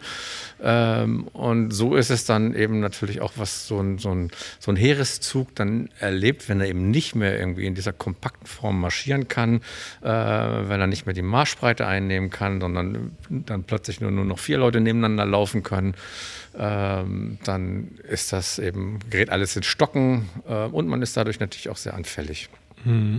Und so ein Heereszug besteht ja jetzt ähm, aus einer gewissen Breite von, von Legionären, von wirklichen Das Soldaten. ist so idealtypisch gedacht, so, ne? Ja. Ja. Aber zusätzlich sind ja auch noch wesentlich verwundbarere Teile. Ich gucke hier gerade in die Mitte. Das sieht jetzt nicht unbedingt äh, so super soldatisch aus, sondern eher nach. Ja. Tross, so, ne? Also ich meine, der Heereszug hat natürlich irgendwie auch seinen Tross dabei.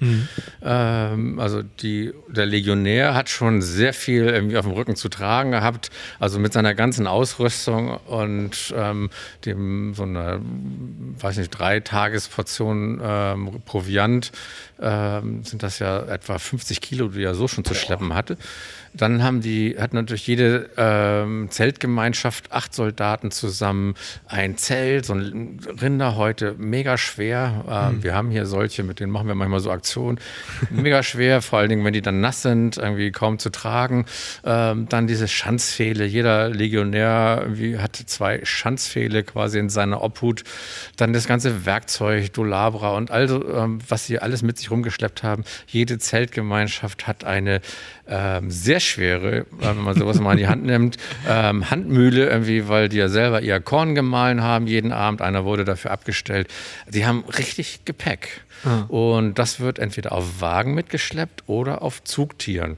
Dann geht man davon aus, jede Zeltgemeinschaft hat ein, ein Zugtier, so ein Maultier, dafür dann einen Sklaven. Also muss man zu, quasi zu acht Soldaten immer noch einen Sklaven dazu rechnen und, und, und. Insofern ist der Tross sehr beachtlich. Und von dem Varuszug, so wird es zumindest bei Cassius Dio beschrieben, ähm, wissen wir, dass er eben auch noch sehr viele Zivilisten dabei hatte, mhm. ähm, Frauen und Kinder, weil Varus ja eben nicht in einer militärischen Expedition unterwegs war, sondern eher in so einer friedlich-diplomatischen, administriellen ähm, Mission und eben mit eben so ganz anderen Leuten noch dabei, mhm. Händlern wahrscheinlich auch und und und und die laufen da natürlich auch mit. Okay. Also eine riesen, riesengroße Gruppe, die da durch den Wald läuft und die wahrscheinlich auch ziemlich arglos ist, wenn da jetzt ähm, die Germanen im Wald warten und äh, ja, genau, bis zum ersten Angriff. Bis ja. zum ersten Angriff ist man arglos, danach natürlich nicht mehr, bis, bis man plötzlich dann merkt, wer sich dagegen einwendet. Ähm, die Situation ist so, dass, ähm, also es wird gesagt, dass ähm, Varus in der Varusschlacht drei Legionen, mhm. drei Aalen, also so drei so Reitereinheiten und sechs Kohorten untergegangen sind, komplett verloren sind. Ui. Es muss irgendwie für die Römer, also sie haben in ihrer Geschichte schon des Öfteren mal irgendwie viele Legionen verloren. Aber es muss für sie trotzdem irgendwie eine sehr ein sehr einschneidendes Erlebnis gewesen sein, weil sie eben diese 17., 18. und 19. Legion nicht neu besetzt haben. Also jede Legion hatte eine Zahl, die waren alle durchnummeriert, hatten noch so einen Namen, aber auch eben so diese mhm. Zahl, so eine Ordnungszahl. Und diese 17., 18. und 19. Legion ist nie, die Zahl ist nie wieder vergeben worden. Da war immer eine Lücke. Ah, okay. Dafür muss es einen Grund geben. Und ja, gut, den kann man im Grunde letztendlich nur in diesem, diesem ideellen Bereich irgendwie verbunden. Sonst, warum, warum, also die haben auch an anderer Stelle immer schon mal Legionen, auch mehrere Legionen verloren. Die wurden wieder neu aufgestellt, haben eine Nummer, wieder eine alte, eine freie Nummer bekommen und gut ist. Mhm. Also wenn wir von diesen drei Legionen und drei Aalen und äh, sechs Kohorten ausgehen, dann haben wir irgendwas bei einer Sollstärke von 24.000 Mann, die da irgendwie Boah. plötzlich weg sind. Das wird so jetzt gesagt, die sind in der Varusschlacht untergegangen. Wie haben wir uns das jetzt nun vorzustellen? Ähm, konkret hier im Feld, ähm, ähm, sozusagen in diesen Gefechten. Und dann würde ich sagen, also garantiert nicht 24.000 24 Mann. Hm. Aus, also die Zahl muss viel, viel kleiner gewesen sein, aus unterschiedlichen Gründen. Ähm, also erstmal aus unterschiedlichen Gründen. Ähm, die Römer hatten ihre Standlager am Rhein. Da waren sie immer im Winter. Ja. Das heißt, die werden sie natürlich auch nicht unbesetzt gelassen haben. Die hatten überall im Land verteilt ihre, ihre kleinen Standorte, ähm, ihre Lager, kleine po Außenposten. Ähm, wir wissen auch, dass die, ähm, ähm, an der Nordseeküste auch mehrere, oder ein, von einem, einer wird ja genannt, der die Varusschlacht quasi unbeschadet überstanden hat. Ähm, und da, der war noch bis ins Jahr 16 hinein besetzt gewesen. Das heißt, ähm, überall im Land verteilt waren ähm, diese einzel waren einzelne Soldaten. Das heißt, Varus wird gar nicht irgendwie die komplette Truppe mit sich geführt haben. Und auch das muss man bedenken, irgendwie, auch bei den Römern hatten Soldaten mal Urlaub und waren krank. Mhm. Ähm, und in der Regel, so ist es auch in modernen Einheiten, modernen Einheiten, geht man eigentlich davon aus, dass sie auch im Feld eigentlich gerade mal irgendwie so eine 50-prozentige Stärke haben, also, also nur die Hälfte der eigentlichen Sollstärke. Mhm. Man muss die Zahl definitiv deutlich runterschrauben. Okay, also können wir von vielleicht 12.000 ja, oder 10.000 Soldaten vielleicht ausgehen, plus Tross plus Händlerkarawane, äh, Frauen, Kinder, wer auch immer da gerade sich auch vielleicht was davon erhofft hat, mit Ja. durch Germanien zu ziehen, gerade Profite wahrscheinlich auch bei einem neuen Gebiet. Sklavenhändler Ja, gehören immer zum Standardrepertoire dazu, irgendwie so. klar, es gibt ja Kriegsgefangene, Ja, da genau. lohnt sich das dann. Mhm. Und die sind jetzt irgendwo, wir vermuten hier im germanischen Wald unterwegs, ziehen sich immer wieder um irgendwelche Ecken und warum nutzt Arminius diese eine Gelegenheit? Warum nicht eine vorher? Warum nicht? Warum wartet er nicht auf eine, weiß ich nicht, ob es eine bessere Gelegenheit gegeben hätte? Äh, oder schafft er sich die selber? Wie kommt es dann zum, zum ersten Angriff und dann danach, wie kommt es dazu, dass die Römer sich nicht vielleicht einfach aufstellen und sagen, so, dann machen wir jetzt hier eine große Feldschlacht, die gewinnen wir immer? Ja. Ähm, weil sich Arminius, wie gesagt, er eben der geniale Stratege, diese Situation selbst geschaffen hat. Also er hat eine Falle aufgebaut, also das scheint auch, das scheint kein Spontanangriff gewesen zu sein, sondern von längerer Hand geplant. Es ist Varus ja auch von dem Schwiegervater von Arminius auch zugetragen worden, Segestes. Also wer diese Barbaren-Serie, ähm, Netflix-Serie davor vor Augen hat, da das, dieser dickbäuchige, ähm, halbglatzige, unsympathische Germanenführer. Ähm, auch so ein Wendehals, kann man sicherlich so, ähm, so recht sagen. Und der behauptete später, also als ihn der ähm, ähm, behauptet später, als die Römer ihn, also quasi in die, äh, die Hände der, der Römer gerät, ähm, behauptet er, er hätte Varus den Verrat des Arminius angezeigt. So. Natürlich, Und hätte praktisch. ihm das gesagt, genau. Und das ist natürlich sehr praktisch. Ich meine, so als Kronzeuge hätte der heutzutage in keinem Gerichtsprozess Prozess irgendwie Bestand. Also ich meine, es, alle, die das Gegenteil behaupten könnten, irgendwie lebten zu dem Zeitpunkt nicht mehr. So. Oder waren auf der anderen Seite und damit nicht glaubhaft. Ähm, also insofern kann der irgendwas behaupten. Und der hat jedenfalls gesagt, ähm, dass er Varus ähm, gegenüber gesagt hat, dass Arminius diesen Hinterhalt und diesen Verrat plant. Und Varus hätte ihm nicht geglaubt. Das, ähm, aber wir hatten ja vor, vorhin schon über die besondere, herausragende Bedeutung des Arminius gesprochen. Ja. Ich meine, wenn Varus einem Arminius nicht mal mehr glauben kann, wem dann? Ja, das klar. ist eben das Problem. Also das ist ja natürlich irgendwie auch gefangen. Also die Römer sind angewiesen auf ihre Verbündeten, auf die Helfer. Und wenn der scheinbar treueste Verbündet, Verbündete ein Verräter sein soll, dann bricht im Grunde da ja alles zusammen. Also es ist nachvollziehbar, dass Varus dem nicht geglaubt hat. Aber vielleicht stimmt auch diese ganze Story nicht und Segestes hat das einfach mal so behauptet, um sich da wieder bei den, bei den Römern da irgendwie ins Spiel zu bringen. So, es wird dann so beschrieben, dass wir befinden uns irgendwann im Spätsommer. Die Römer planen sowieso mit ihren ganzen Truppen an den Rhein zu ziehen. Also die waren immer nur im Sommer über in Germanien. Ähm, zum Herbst hin sind sie dann wieder in ihre Standlager an Rhein gezogen, weil es da dann irgendwie auch sicherer war und sicherlich nicht so unwirtlich. Und da hatte man dann auch heiße Bäder und, und, und. So ein bisschen Lebenskultur. Die Römer planten ähm, sowieso an den Rhein zu ziehen. Und man, ähm, die Römer ziehen auch los. Und plötzlich kommt die Nachricht in das Lager, äh, in das, zu, äh, zu Varus, dass ein germanischer Stamm irgendwo, weiß ich, ähm, so am Nordwesten, keine Ahnung, ähm, ähm, im Aufstand ist. Da muss man hin. Und dann sagt Varus, okay, oder ähm, so auf dem Rückweg, so en passant, ähm, wir machen noch mal einen kleinen Schlenker, wir regeln das mal kurz. Ja. Und dann sagt Arminius, ähm, ist gut, ich reite schon mal los und ähm, hol meine Truppen zusammen und wir treffen uns dann da. Praktisch. Also trennen die sich, die Römer ziehen dann irgendwie los, biegen dann von, ihrem, von ihrer eigentlichen Marschroute ab, wollen da Richtung dieses Stammes, wir wissen nicht, wo der gelebt haben soll, ähm, und biegen dann eben so in die Wälder ab und kommen in unwegsames Gelände, man fühlt sich so sicher. Ähm, Arminus scheint irgendwie diesen Weg, den quasi so vorgezeichnet zu haben, geht da und da lang. Und ähm, dann werden sie in so einer unwegsamen Situation angegriffen.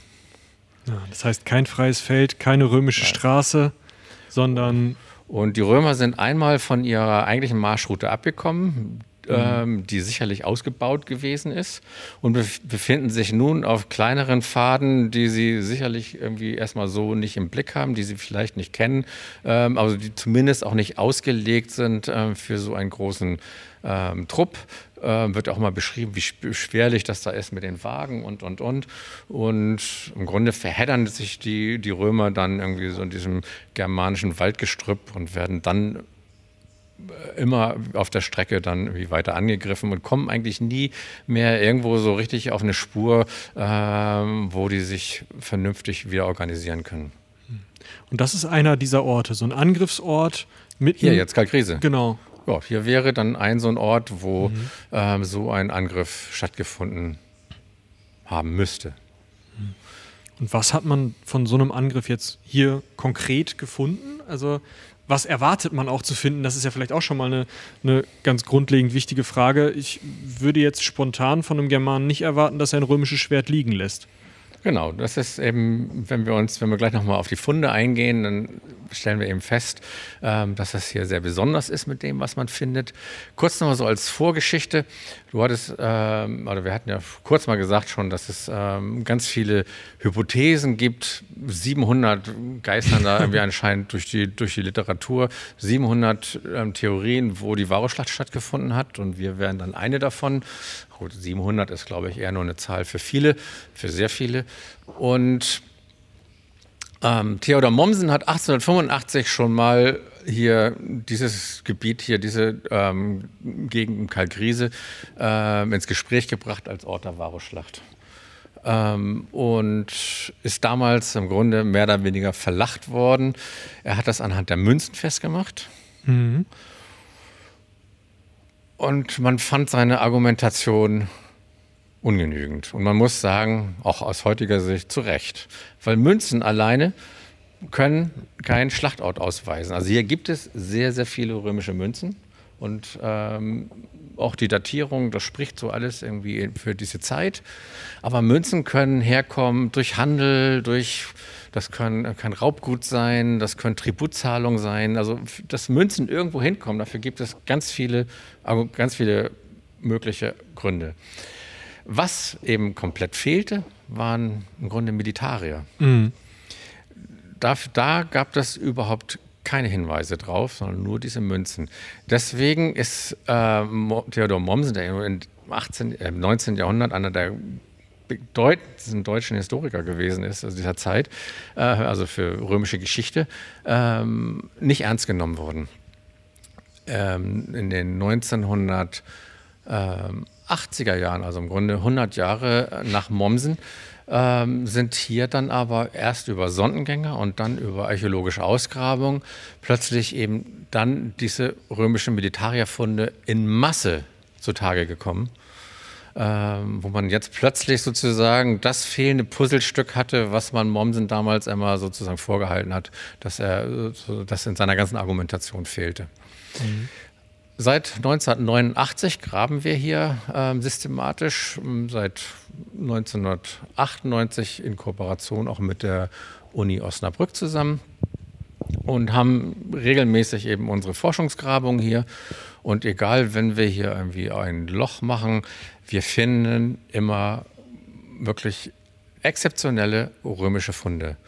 Ähm, einzigartige Funde. Vor drei Jahren, 2018, äh, jetzt vor, vor bald, ja, vor vier Jahren bald, ähm, einen römischen Schienenpanzer, ein absolutes Unikum. Äh, römische Schienenpanzer gibt das ähm, sonst eigentlich gar nicht. Mhm. Ähm, ein, man hat sich immer schon gefragt, warum finden wir eigentlich nie römische Schienenpanzer, immer abgebildet, aber als archäologischen Fund bislang nie gemacht worden. Es gibt dann aus Korbrisch, aus einem englischen Fundort, ähm, sechs halbe, ähm, 150 oder 120 Jahre jünger, sechs halbe, die auch nicht zueinander passen. Aber so einen ganzen Schienenpanzer hat man nicht gefunden. Wir haben wirklich erstmals Welt erstmals irgendwie so ähm, eben diesen, so einen Schienenpanzer gefunden und noch viele andere Sachen, die wirklich einzigartig sind. Ist der hier in der Ausstellung oder ist der? Nee, der ist noch in der Restaurierung. Den ah. zeige ich erst in ein paar Jahren. Schade. Aber da müssen wir vielleicht nochmal wiederkommen. Aber wir, wir können trotzdem nachher gerne mal kurz irgendwie uns die Arbeiten angucken da dran. Also das, ähm, wird noch restauriert, aber ist wirklich außergewöhnlich. Ja. Also Schienenpanzer hatte ich tatsächlich auch noch nicht gehört. Kettenhemden hatte ich häufiger gehört, dass man so Kettenklumpen Ja. gefunden hat. Ja, Habt genau. ihr die auch hier? Es gibt, wir haben so mm, nicht so ganz, äh, immer so, so einzelne Teile, also Mhm. ähm, so kleine Fetzen von Kettenhemden. Ja.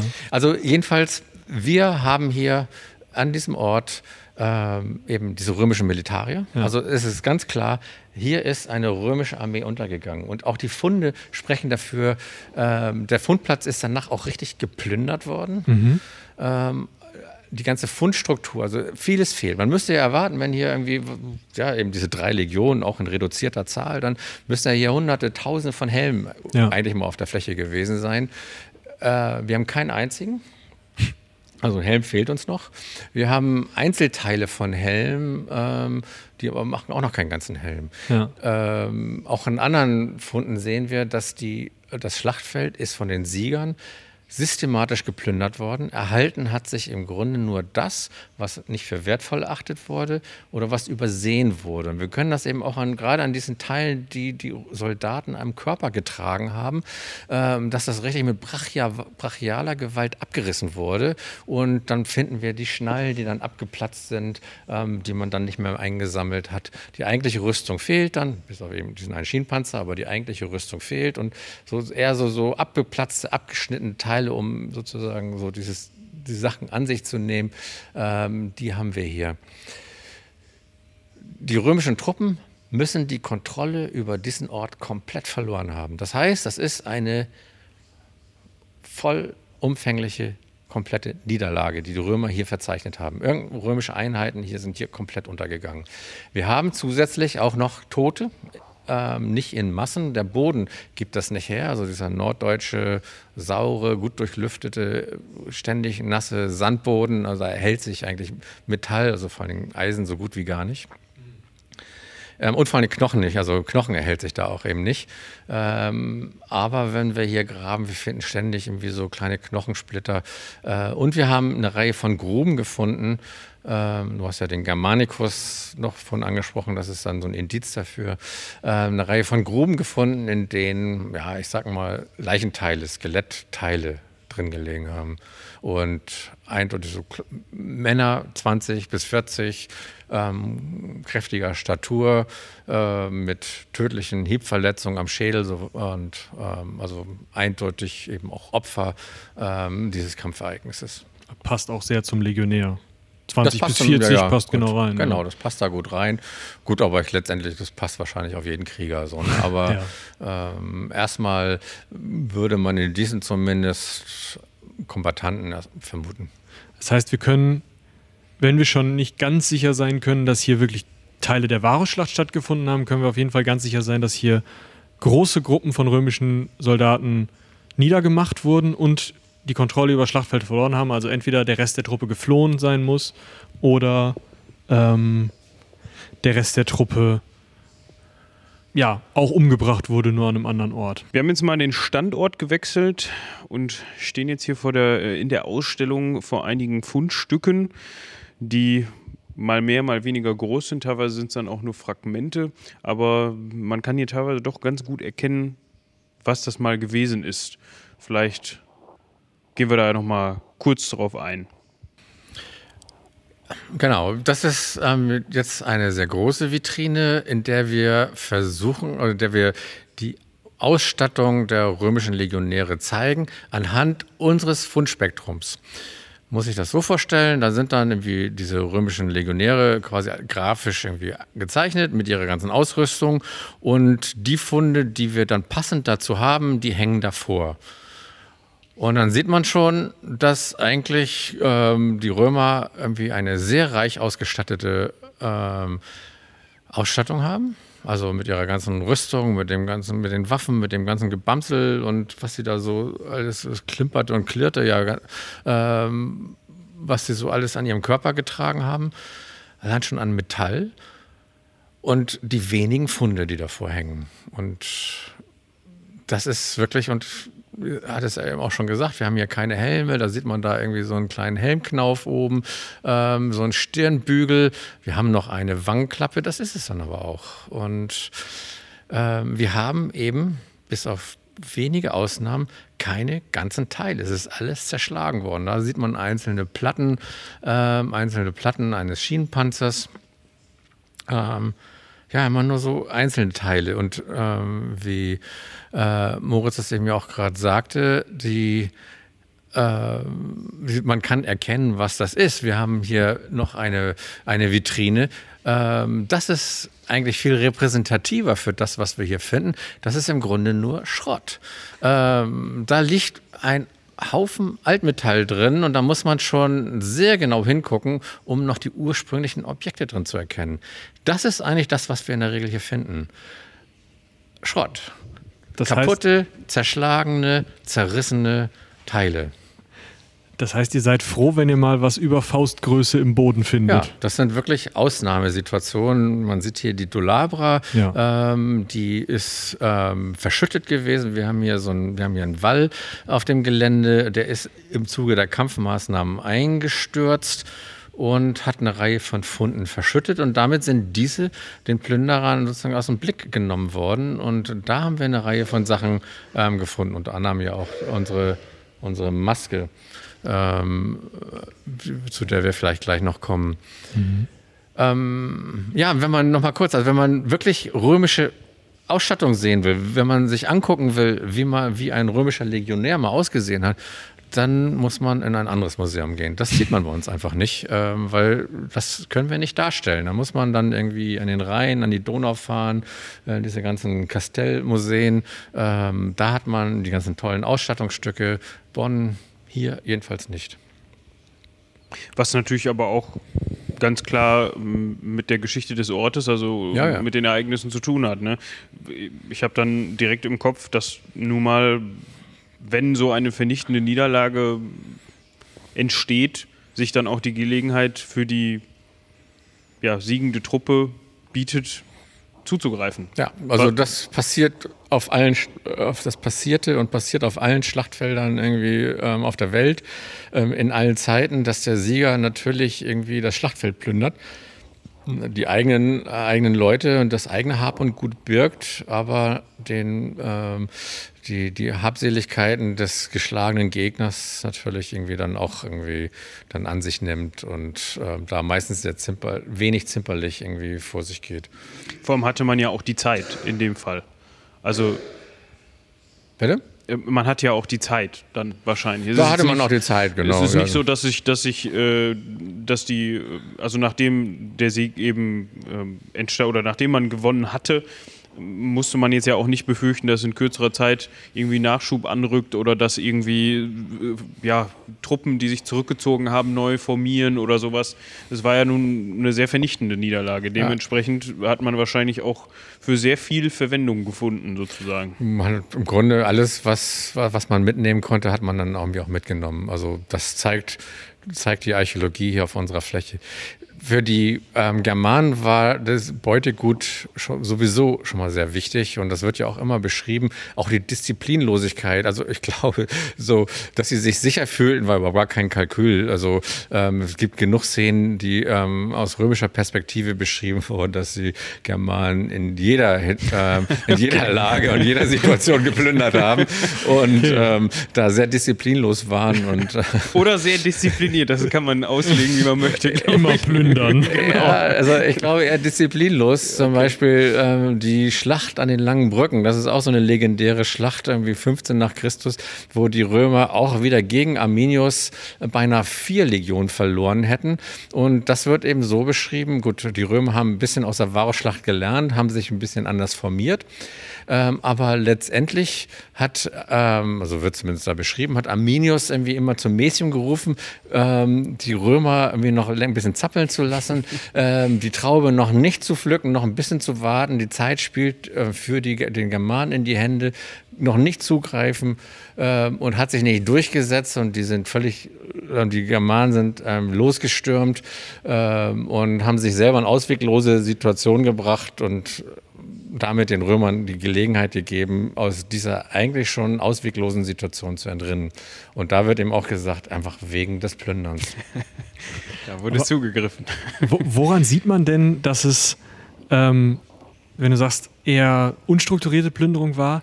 Äh, sieht man das auch in der Archäologie? Also sieht man äh, vielleicht, äh, oder eben dieses Auseinanderreißen, aber sieht man auch ähm, sowas wie so Sammelplätze, dass man das zusammengetragen hat und dann mal geschaut hat, wer kriegt was? Oder sind die einfach draufgerannt, haben genommen, was sie kriegen konnten und sind wieder weggerannt? Was kann man da noch nachhalten auch ja, überhaupt? Das ist irgendwie eine Diskussion, die irgendwie noch geführt wird. Ähm, es sah lange so aus, dass es im Grunde so kleine Sammelplätze gegeben hat. Ich bin da so ein bisschen unschlüssig, ob das eine gute Interpretation für diese kleinen ähm, Fundensemble ist, ähm, ob das nicht eher irgendwie auch ähm, ja, sag mal, Reste des Trosses sind, der Wagen, ähm, die ja schon ähm, diese, ähm, im Grunde ja schon die Sammlung sozusagen quasi auf ihrer Wagenfläche dann so hatten. Ja. Und ach so, und dann sind die sozusagen in den Boden gegangen, diese ja, Überreste genau. und ja, natürlich. Und liegen dann eben so eben auf einem Haufen und ähm, ja, aber gut, man kann an vielen Funden eben doch erkennen, dass im, gerade wenn wir uns die Maske gleich mal angucken. Ähm, da würde ich jetzt einfach mal rübergehen. Ja, dann gehen wir mal zu der Maske. Die ist ja für uns sehr ikonisch, auch ein, ein früher Fund. Und, und du hattest ja eben auch gefragt, Du hattest ja auch gefragt, wie kommt so ein Fund ja, wie kommt so ein Fund aus dem Boden? Wenn wir Eisen haben, dann muss man sagen, der Laie würde das eigentlich wegschmeißen. Das ist einfach nur ein Klumpen. Er würde vielleicht noch nicht mal irgendwie das Metall da drin erkennen. Ähm, das ist sowas von unscheinbar. Ähm, und man würde es einfach ignorieren. Das heißt, die sind so durchkorrodiert und das ist im Grunde nur ein einziger Rosthaufen. Das ist dann das Geschick der, der Restaurierung, äh, die alte Oberfläche im Grunde freizulegen und ähm, sozusagen diese Korrosionsschichten alle abzutragen. Da vorne gibt es ein Bild, gut, das kann man jetzt nicht so richtig gucken. Also im Grunde muss man sich vorstellen, diese, diese was wir jetzt hier als Maske sehen, äh, das war im Grunde eine Rostkugel, richtig so eine Kugel. Und ähm, völlig, also es war völlig unklar irgendwie, ähm, dass ich da, also ähm, als das an die, äh, ans, äh, an die Oberfläche kam, war völlig unklar, äh, dass sich da diese Maske drin verbirgt. Okay, diese Maske, das ist eine Eisenmaske. Eine Gesichtsmaske, die wahrscheinlich zu einem Kavalleriehelm gehörte, ähm, oben mit einem Scharnier befestigt, da das ist nicht mehr halten. Man sieht oben diese drei Löcher ähm, und damit so wie so ein Visier nach oben klappbar. Ähm, diese Folie, äh, diese Maske hatte eine Silberfolie. Wie gesagt, das ist aus Eisen, hatte aber so einen Silberüberzug. In, diesem, in dieser Netflix-Serie trägt ja sogar dann auch Arminius diese Maske. Ja, ähm, wahrscheinlich auch, weil man die eben so mit diesem Ereignis mit, oder genau, mit so. diesem Ort assoziiert ja, hat, genau. man gedacht, okay, dann geben wir ihm diese äh, Maske quasi. Mit. Genau, wäre sonst. Nee, überhaupt nicht. Ähm, die, ähm, das, das Team war ja in der Vorbereitung auch eine Woche fast hier bei uns und sich hier dann ähm, auch wir haben dann auch beraten, die haben sich auch die ganzen Sachen irgendwie angeguckt und also ein paar Sachen merkt man so richtig, sind dann dann auch irgendwie in, in, ähm, in diese Folgen reingegangen. Diese Maske, also diese Eisenmaske, hat eben ein, hat eine, einen Silberfolienüberzug gehabt kann man nicht mehr erkennen. Nur am Rand sieht man da, äh, wie das ist auf der einen, und wenn man jetzt unter dem Mikroskop dann ja so gucken würde, sieht man, dass diese Silberfolie auf der einen Seite abgeschnitten ist. Richtig mit dem Messer, mit dem Messer ähm, klar ähm, gezogen und dann ab und dann auf der anderen Seite abgerissen ist. Also man muss sich das vorstellen, dass man und dann eben auch, das ist, ähm, diese Silberfolie ist auf der Maske durch so eine umbördelte ähm, Eisenkante ähm, fixiert gewesen. Und die ist eben da auch aufgebogen. Man, also man muss sich das eben so vorstellen, dass diese mit dem Messer wahrscheinlich die äh, einmal an der einen Seite längs geschnitten wurde. Dann hat man wie Staniolpapier das quasi abziehen können und auf der anderen Seite hat man es dann abgerissen. Das, äh, und diese Maske haben wir auch nur deswegen gefunden, weil sie eben auch ähm, unter diesem Wallversturz lag und deswegen irgendwie eben nicht ähm, bei irgendwelchen späteren Plünderungen ähm, entdeckt wurde. Spannend. Also ich hätte jetzt gar nicht erwartet, dass sie zuerst ja sozusagen angeplündert wurde. Man hat schon mal das Silber runtergerissen ja. und dann doch noch mal wieder verloren wurde. Das spricht ja auch für mehr Kampfhandlungen und vielleicht doch noch mal für ein Zurückkommen von der einen oder anderen gesammelten Einheit, die vielleicht noch mal einem Kumpel helfen wollte oder so. Ja. Ähm, Ja, über drei bis vier Tage kann da ja auch eine Menge passieren. Ne? Ja. Das ist ja. Wahrscheinlich nichts, was man nachhalten Ach, ich meine, letztendlich muss man auch sagen, wir wissen ja, die Geschichte dieser Maske kennen wir so gar nicht. Vielleicht hat auch sein Besitzer irgendwie, weil das ist natürlich auch Wertstoff, ähm, Stimmt. diese Silberfolie irgendwann mal ab, abgezogen, um irgendwie Spielschulden zu bezahlen oder dann doch nochmal irgendwie, äh, was weiß ich, dann irgendwie sich eine Amphore Wein davon zu gönnen. Keine Ahnung. Also wir wissen es nicht. Es könnte aber natürlich auch sein, dass ein Germane im Kampf äh, zumindest schon mal die Silberfolie abgezogen hat, dann weiter in Kampfhandlungen verwickelt wurde, sich auf den Boden geschmissen hat und dann ging es irgendwie weiter irgendwie. Und Mhm. Ja. keine Ahnung, darüber kann man irgendwie. Oder, oder wollte kein, kein römisches äh, Gesicht mittragen. Gesicht mittragen oder man kann ja nur spekulieren. Ja, man nur spekulieren. Aber gut, ich glaube, da waren die Germanen aber auch nicht zimperlich. Das Ist, letztendlich ist das irgendwie, also so ein römischer Legionär ist für die Germanen so ein wandelndes Wertstofflager. Also insofern ist das. Schön. Äh, Ja, ist ja, wenn man sich hier gerade die Zeichnungen, über die wir gesprochen haben, in dieser Vitrine anguckt, äh, da ist ja eigentlich fast schon Schlaraffenland angesagt, Ja, so ein ja, bisschen absolut, für die Germanen. Also Das absolut. ist ja, da kann man ja alles gebrauchen eigentlich. Ob es irgendwelche Scharniere sind, ob es, äh, Ja, ja. und das kann man ja auch sicherlich, äh, weiß nicht, wie das damit einschmelzen und neu verwenden aussieht oder so, aber Also wahrscheinlich wirklich eher ähm, dann als ähm, Rohstoff ähm, und nicht als jeweiliges Ausstattungsteil, weil ähm, die Germanen haben ganz anders gekämpft. Also ich glaube nicht, dass die sich in so eine Rüstung hätten zwingen würden, also vielleicht dann mal irgendwie so aus Gag oder irgendwie so, für Effekt. Ähm, aber die kämpfen viel mobiler. Das passt also, diese römischen Legionäre kämpfen in der Formation, dann macht das ja auch Sinn. Aber dann sind sie natürlich auch sehr immobil, sehr statisch, wie so ein, wenn diese, aus, diese Formation dann irgendwie ähm, auseinandergerät, dann sind die ja im Grunde auch wie so, ein, wie so ein Käfer, der dann mit dem Rücken auf dem Boden liegt. Die Germanen sind dagegen irgendwie zwar ungesch weitgehend ungeschützt, aber dadurch viel mobiler, viel wendiger und kämpfen auch ganz anders. Das passt nicht, den, dem dann dieses ganze Gewicht dann irgendwie auf den Körper zu laden. Und auch diese Waffen sind angepasst an eine bestimmte Kampfesweise. Kann man nicht einfach so übertragen. Jetzt müssen wir noch mal kurz über die oder über Indizien dafür reden, dass es hier wirklich die Varusschlacht war. Mhm. Wie kommt ihr auf die Idee, dass das hier ein Ort ist, an dem um 9 nach Christus ein Kampf stattgefunden hat? Woher wisst ihr das? Wir haben schon mal kurz Dendrochronologie erklärt, aber ich glaube, das ist auch schon so lange her.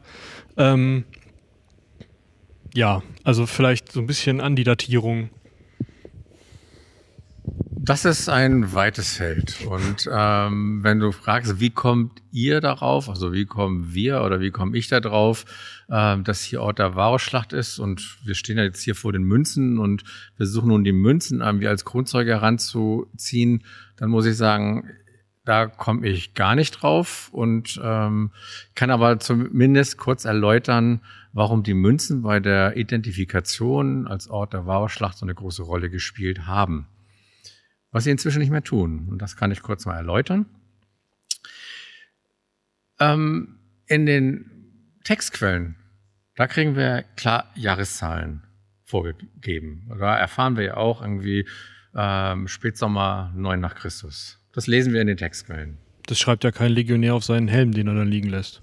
Nö, aber das hat Cassius Dio, das hat also das haben sozusagen die ganzen römischen Historiker, also das ist schon ganz klar, ähm, dass Jahr 9 nach ist quasi durch die römischen Quellen vorgegeben. In der Archäologie können wir in der Regel nicht so genau datieren. Ähm, klar, du hast eben Dendrochronologie genannt. Ähm, das wäre eine Möglichkeit unter bestimmten Bedingungen, muss ich aber auch sagen. Ähm, wir haben ja hier aber keine Holzerhaltung. Also Dendrochronologie funktioniert nicht.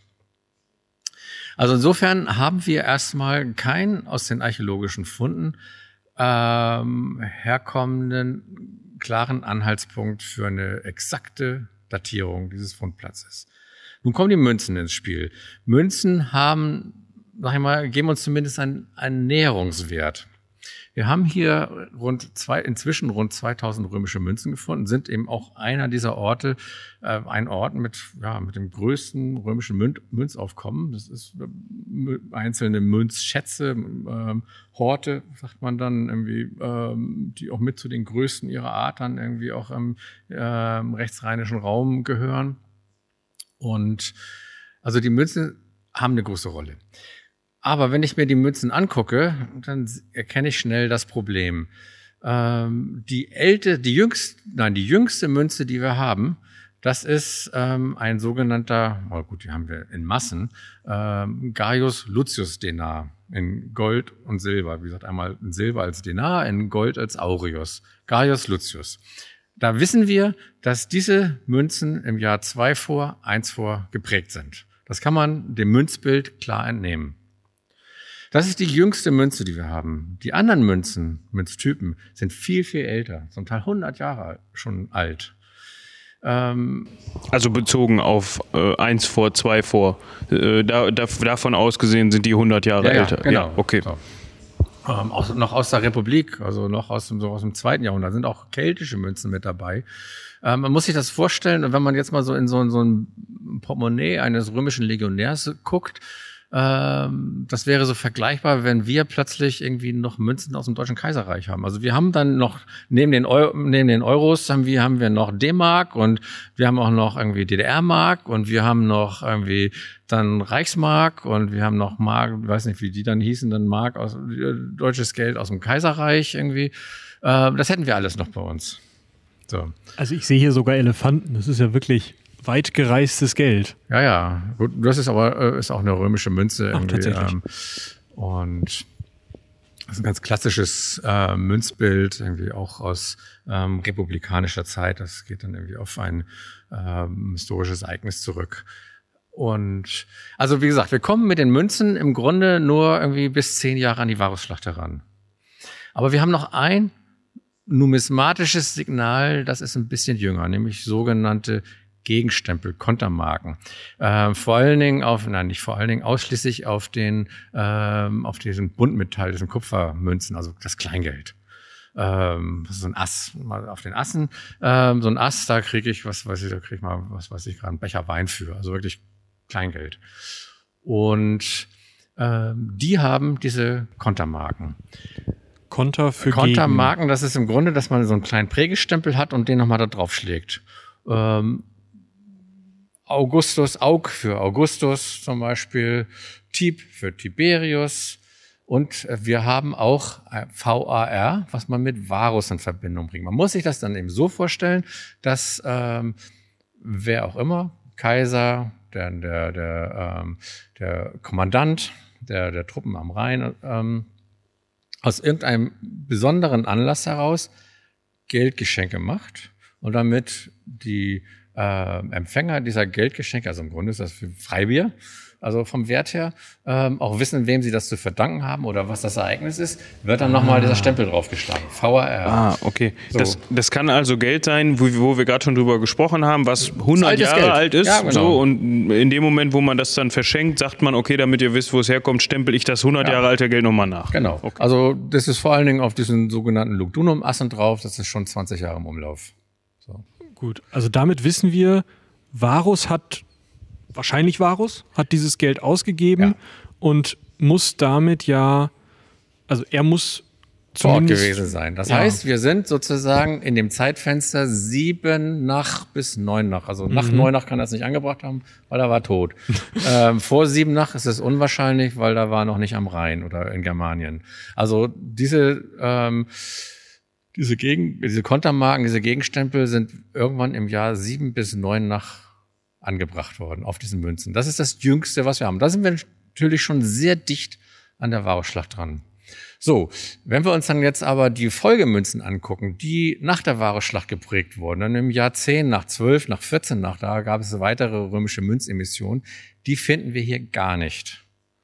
Das heißt, wir haben das jüngste Münzsignal aus, dem, aus der Zeit des Varus, 7 bis 9 nach, und Münzen ab 10 nach haben wir nicht mehr. Also kommt man ganz klar zu dem Schluss, es muss irgendwie dieses Ereignis, dass die Münzen in den Boden gekommen sind, ähm, muss irgendwo so, irgendwo sieben nach, acht nach, neun nach passiert sein. Zehn nach würde man ja schon vielleicht andere Münzen erwarten. Und dann gucke ich einfach mal ins Geschichtsbuch, Geschichtsbuch und dann sehe ich Varusschlacht. Passt. So ein bisschen wie die kaputtgegangene Uhr, die stehen geblieben, die stehen geblieben ja. ist und man dann sehen kann, genau. okay, an die, genau. So. Jetzt kommt aber wahrscheinlich das Aber. Jetzt kommt nämlich das große Aber. Also das war lange eigentlich auch bei in der Numismatik irgendwie Konsens. Ähm, durch aber weitere archäologische Untersuchungen, beziehungsweise, ja, man hat sich nicht so ganz, also irgendwie, ich meine, umso bedeutender so ein Fundplatz ist, umso mehr Kritik ruft er auch hervor. Das ist grundsätzlich so. So das ist bei allem so. Also wenn irgendwas ganz besonders strahlt, dann gibt's immer welche, die das dimmen wollen. So und ähm, so gab es irgendwie, gibt's natürlich immer auch irgendwie Leute, die das irgendwie nicht so akzeptieren wollten und auch nicht auch dann irgendwie, die dann irgendwie ihren inneren Widerspruch da hatten und dann weiter nachgeforscht haben. Und wenn man dann nämlich nochmal guckt, sich die ähm, Münzen an den anderen Plätzen, wo Römer gewesen sind, in den Jahren nach Neunach, in, an den Standorten am Rhein, da wo Germanicus eigentlich gewesen sein müsste mit seinen acht Legionen, stellen wir fest, dass wir da genau das gleiche Geld haben. Das heißt, es sieht momentan so aus, dass die Soldaten die, ähm, oder zum Beispiel oder Germanicus, also aus den, aus den Jahren nach der Varusschlacht, das gleiche Geld im Portemonnaie hatten wie die Soldaten des Varus. Ich kann anhand der Münzen nicht unterscheiden. Und wenn ich ja eben auch sagte, die jüngsten Münzen, die wir hier haben, sind aus vorchristlicher Zeit, ähm, dann kann ich hier, und wie gesagt, wenn wir uns die, die, die, den, den Zufluss, irgendwie die, die Versorgung der Truppen äh, in Germanien angucken, mit Geld angucken, dann sehen wir, es hat immer 10, 20 Jahre gedauert, bis das Geld hier angekommen ist. Die Versorgung mit Geld hat anders funktioniert. Wir haben dieses frische Geld nicht bekommen. Und deswegen kann man momentan nicht mehr sagen, dass die Münzen wirklich ein guter Indikator für irgendwie so eine jahrgenaue ähm, Datierung sind. Das heißt natürlich, einige führen dann im Umkehrschluss, okay, deswegen ist es Germanicus. Ist natürlich Blödsinn, weil ich, letztendlich muss ich fairerweise sagen, es ist nicht entscheidbar. Also wir haben methodisch hier keinen Hebel, um zwischen, äh, zwischen dem Jahr 9 nach und dem Jahr 15 nach, also als Germanicus auf meinetwegen hier in Germanien auch auf dem Varus-Schlachtfeld gewesen ist, ähm, haben wir keinen methodischen Hebel, da genau zu unterscheiden. Also da sind wir im Grunde blind. Uns die Auflösung, die chronologische Auflösung unserer Funde ist nicht ähm, scharf genug und wir gucken im Grunde dann irgendwie in so, so ein verpixelt, auf so ein verpixeltes Bild. Ja gut, aber man kann zumindest das sind jetzt, das sind jetzt sechs Jahre, neun nach, 15 nach. Man kann zumindest sagen, okay, äh, grob in dem Zeitraum muss es gewesen sein. Auf jeden Fall. Ja. So. Ähm, und vor allen Dingen, das hatte ich ja schon gesagt, ähm, dass es eine ähm, vernichtende Niederlage hier gewesen ist. Das ist eindeutig. Gucken wir uns dann mal nochmal die Schriftquellen an, so als Stichwortgeber. Dann kommt, kommen eigentlich nur zwei Ereignisse überhaupt in Betracht. Die Varusschlacht, das eine, und die sogenannte Schlacht an den langen Brücken, wo ähm, die Römer wieder gegen Arminius bei einer, bei einer Vierlegion äh, verloren hätten. Und da sind sie eigentlich auch gerade so mit letzter, mit, mit Ach und Krach irgendwie eigentlich nur aus dieser Nummer rausgekommen. Und ähm, da kann man nicht sagen, also sie sind zwar formal als Sieger schon dann irgendwie so, also haben ja, aber das Feld haben sie richtig auch nicht behauptet, weil wir haben schon gesehen, dass sie davonkommen. So, ne? Das ist wahrscheinlich immer so ein bisschen, kommt drauf an, wen man fragt, wer jetzt gewonnen ja, hat. genau. Und ähm, das wäre jetzt sozusagen ein zweites Ereignis, das ähm, möglich ist. Und wie gesagt, es gibt einige, ähm, sagen, nee, Kalkrise ist nicht Ort der Varusschlacht, sondern Ort, an den Schla ähm, Ort der Schlacht an den langen Brücken. Und das Ganze ist echt tricky und die Schriftquellen so richtig irgendwie geben die da irgendwie auch keine genauen Anhaltspunkte. Also ich könnte das jetzt zum Beispiel nochmal ausführen. Auch das ist, wie, wie lesen wir eigentlich diese Texte? Ähm, zum Beispiel ein so ein Aspekt. Ähm, Germanicus war im Jahr 15 nach auf dem Ort an dem Ort der Varusschlacht. Beschreibt dann auch, wie das aussah und irgendwie, irgendwie überall diese ganzen Leichen und an die Bäume genagelte Köpfe der Zenturionen und Martergruben, was immer wir uns da vorzustellen haben. Er hat ja dann auch die Toten bestattet. Und dann zieht man weiter Dann gibt es noch irgendwie so ein Scharmützel ähm, gegen Arminius, wo die Römer auch mal kurzzeitig mal so einen echten tiefen Abgrund geblickt haben, wo sie dann, wo es hätte auch anders ausgehen können. Dann geht man zusammen an die Ems. Dann ist dann auch wieder im Spätsommer unterwegs und trennt sich auf in drei Truppenkontingente und geht, marschiert getrennt zurück. So wie man eben auch hergekommen ist. So, und ähm, es gibt dann den Germanicus, der mit vier Legionen ausschifft über die, über die Ems. Dann gibt es Truppen, äh, dann gibt es die, die, die Reitereinheiten, die über Land, äh, über, über die Nordsee entlang Friesland wahrscheinlich dann irgendwie reiten. Und dann gibt es äh, eben vier Legionen, äh, die über Land ziehen und dann eben an der bei den langen Brücken, was immer, wo immer das gewesen sein mag, ähm, dann in, wieder in so einen Hinterhalt geraten oder in diesen, diesen, diesen Kampf reingeraten. So, ähm, es wird jetzt beschrieben von Tacitus, ja, 15 nach. Also man befindet sich auf dem Ort, an dem Ort der Varusschlacht, wo immer das jetzt erstmal gewesen sein mag, geht zusammen an die Ems und trennt sich dann auf. Dann da wir ja nördlich von der Ems sind, ist es unwahrscheinlich. Also dann wird die mhm. Schlacht an den langen Brücken irgendwo zwischen Ems und Rhein sein. Ja. Dann irgendwo im Westfälischen. So. Da haben wir doch noch unsere Schlacht. So. Hm? Dann habt ihr, habt ihr auf jeden Fall eure Schlacht. Dann wären wir hier aber ähm, Ort der Varus-Schlacht. Ja. Weil ich muss erklären, was war denn hier, wenn die Schlacht an den langen Brücken. So, und nun sagen aber jetzt ähm, einige eben, die für die, für die Schlacht, Schlacht an den langen Brücken hier argumentieren. Nee, der Text ist komplett anders zu lesen. Nämlich nicht so, äh, jetzt müsste man sich den Text genau angucken, nicht so, ähm, wie, ähm, wie es wie interpretiert wird.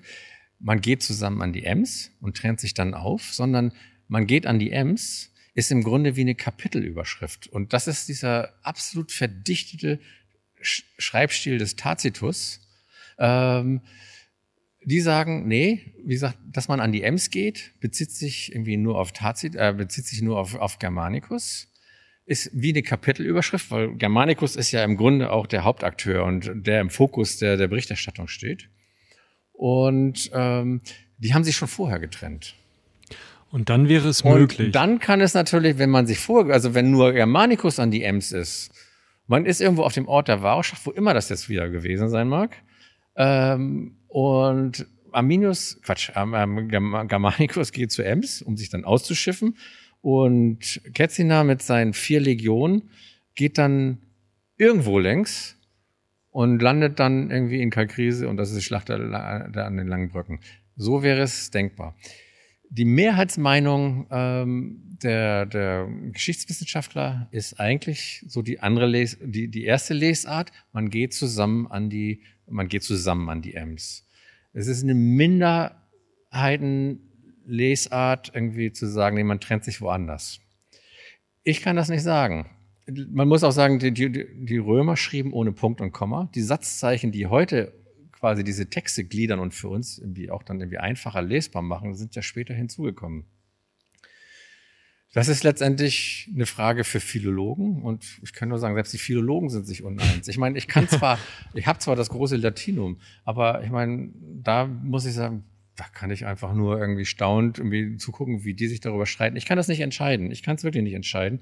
Und ich würde ja auch, obwohl ich sehr gut Deutsch kann, ähm, nie mit einem Germanisten, Germanisten über die Interpretation von Goethes Faust streiten wollen, obwohl ich das auch lesen kann irgendwie so. Aber trotzdem geht es ja natürlich nochmal um eine ganz andere sprachliche Analyse. Ich finde das schwer zu urteilen, will damit erstmal nur sagen, es gibt da keinen Konsens drüber. Äh, wenn es, wie gesagt, diese, wenn diese Minderheitenmeinung dann doch recht hat, dann könnte das durchaus ja so sein. Aber es spricht trotzdem vieles, ehrlich gesagt, eher dagegen. Ich habe noch eine Frage, die ich in, den, in der Vorbereitung gelesen habe. Und zwar äh, hattest du gerade ganz kurz erwähnt, dass Germanicus ähm, Soldaten bestattet hat, die in der Varusschlacht gefallen sind. Und ich habe gelesen, dass ihr hier bestattete Leichen, Skelette, skelettierte Körper gefunden habt, die auch eine Zeit lang an der Oberfläche gelegen haben, was ihr noch feststellen könnt. Genau. Das, das wäre wär ein Indiz.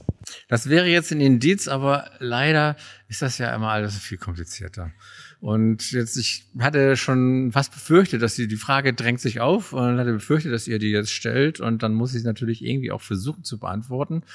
Ähm, und auch das. Also wir haben eine Reihe von Knochengruben, Gruben, in denen Leichenteile, also Skelettreste liegen.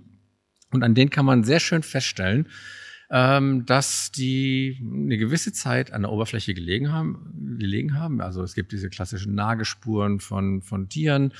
Ähm, die Knochen müssen schon, die Skelette müssen schon so weit vergangen gewesen sein, dass die Weichteile weg gewesen sind. Das heißt, die ganzen Sehnen sind schon und Muskeln sind weg gewesen, weil die Knochen nicht mehr im anatomischen Verband liegen. Das ist nach sechs Jahren auch zu erwarten. Und wie hat man sich diese Bestattungsaktion nun vorzustellen, die dann nun beschrieben wird? Nein, die wird eigentlich gar nicht beschrieben, sondern wird nur gesagt, also Germanicus bestattet. Also wenn er bestattet, er schon mal gar nicht, er lässt bestatten, aber ähm, so ähm, Germanicus bestattet nun die Toten auf dem Schlachtfeld, Freund und Feind kann man nicht mehr unterscheiden, heißt es dann noch. Äh, wenn ich jetzt da jetzt mal wirklich so ein Skelett da liegen sehe und fasst das jetzt an den Schultern an und will das hochheben, um das zu, irgendwo zum, irgendwo zu meinem Bestattungsplatz zu bringen, ähm, dann, ähm, dann habe ich, also wenn ich mich dann jetzt bücke und fasse jetzt mal das da an der Schulter an, dann habe ich nachher zwei Schulterblätter in der Hand. So. Der Rest liegt immer noch da unten. Das heißt, ich müsste das knochenweise einsammeln. Das ist nach sechs Jahren eigentlich zu erwarten. Und wie gesagt, das entspricht das, was wir hier nun haben. Also Germanicus war sechs Jahre nach der Schlacht auf dem, ähm, auf dem, Ort, dem Ort der Varusschlacht. Das entspricht im Grunde unserem archäologischen Befund hier. Mhm. Wäre ein schönes Indiz. Wäre.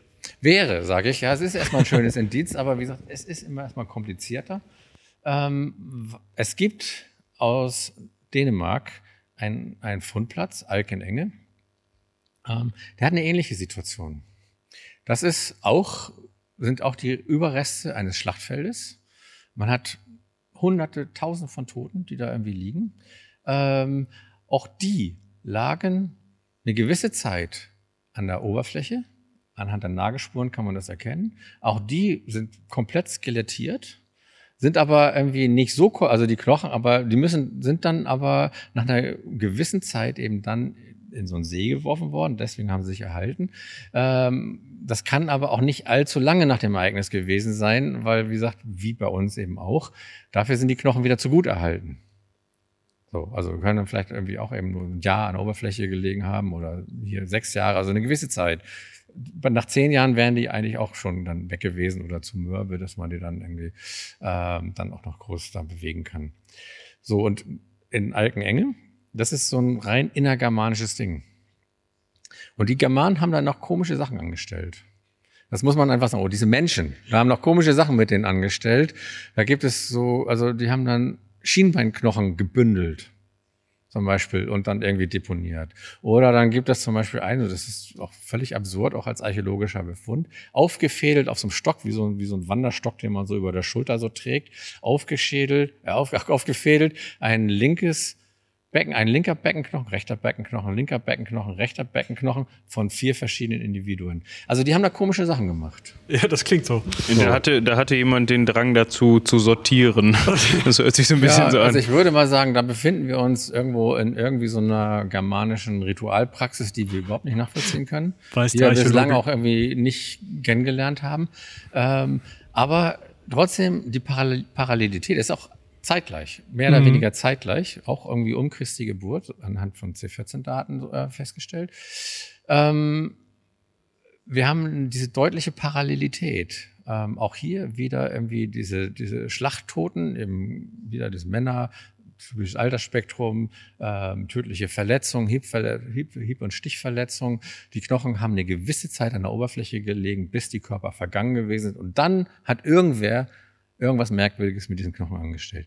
Das könnte natürlich auch hier passiert sein. Insofern sind diese Knochen vielleicht gar nicht ähm, ähm, ähm, ein Relikt der römischen Bestattung, sondern irgendeine Ritualpraxis, germanische Ritualpraxis wie nach der Schlacht. Und es gibt eine Reihe, auch aus dem keltischen, anderen germanischen ähm, Kontexten, ähm, wo man solche also ähnlich, schon anders, aber wo man irgendwie Hinweise auf irgendwie solche äh, nach den eigentlichen Ereignissen, also zum Teil viel, viel später nach den Ereignissen ähm, durchgeführten Riten irgendwie hat. Und wie gesagt, das macht es wieder kompliziert. Ob das jetzt wirklich ein Hinweis ist, also es würde natürlich ein super Match sein. Äh, wir haben die schriftliche Überlieferung, sechs Jahre nach der Schlacht kommen die Römer auf den Schlachtort, an den Schlachtort und bestatten ihre Toten und bam, hier haben wir sozusagen dann die Gräber dazu. Aber wie gesagt, wieder ist es einfach zu kompliziert oder zu komplex, als dass man da jetzt so eine einfache Antwort bekommt. Wir haben auch in der äh, Bestattungsfolge der Römer tatsächlich besprochen, dass die häufig Brandbestattung gemacht haben ja. zu dieser Zeit. Das heißt, das wird ja vielleicht auch nochmal als Indiz angeführt, eher für die kultische. Also das ist eben, das ist keine römische Bestattung, es wird angeführt, aber es gibt auch Hinweise, dass Kriegstote durchaus anders behandelt wurden. Ähm, ist, ist ja dann auch die Frage, ob man da die Möglichkeit gehabt hat, da dann eine Brandbestattung zu machen wegen. Und vor allen Dingen, also ähm, da ist nicht mehr viel, was brennt. Also das muss man eben auch irgendwie ja. sagen. Also gut, da muss ich schon durch einen ordentlichen Scheiterhaufen auf, aufführen. Gut, keine Ahnung, auch da können wir nur drüber spekulieren. Jetzt stehen wir hier vor der germanischen Vitrine. Ähm, und wollten uns mal die germanische Seite angucken und was da so an Funden im Boden übrig bleibt. Und ich sehe zwei Dinge. Zwei, genau. Also das Prinzip ist genau das gleiche wieder. Wir sehen hier jetzt drei germanische Krieger, ähm, grafisch davon zwei ähm, Reiter, ähm, grafisch die, auf die Wand gemalt und davor die Ausrüstungsteile, die wir hier an Funden belegt haben. Und was wir sehen, ist eine Trense, die eher germanisch ist und dann diesen klassischen Reitersporn, ähm, der ja so ein typischer germanischer Typ ist. Und ja, zwei Teile, mehr nicht. Wir haben diese Tausende von römischen Funden und eben diese zwei doch recht unscheinbaren germanischen Teile. Und das ist natürlich eine Frage, die wir uns immer schon gestellt haben. Wo sind eigentlich die Germanen?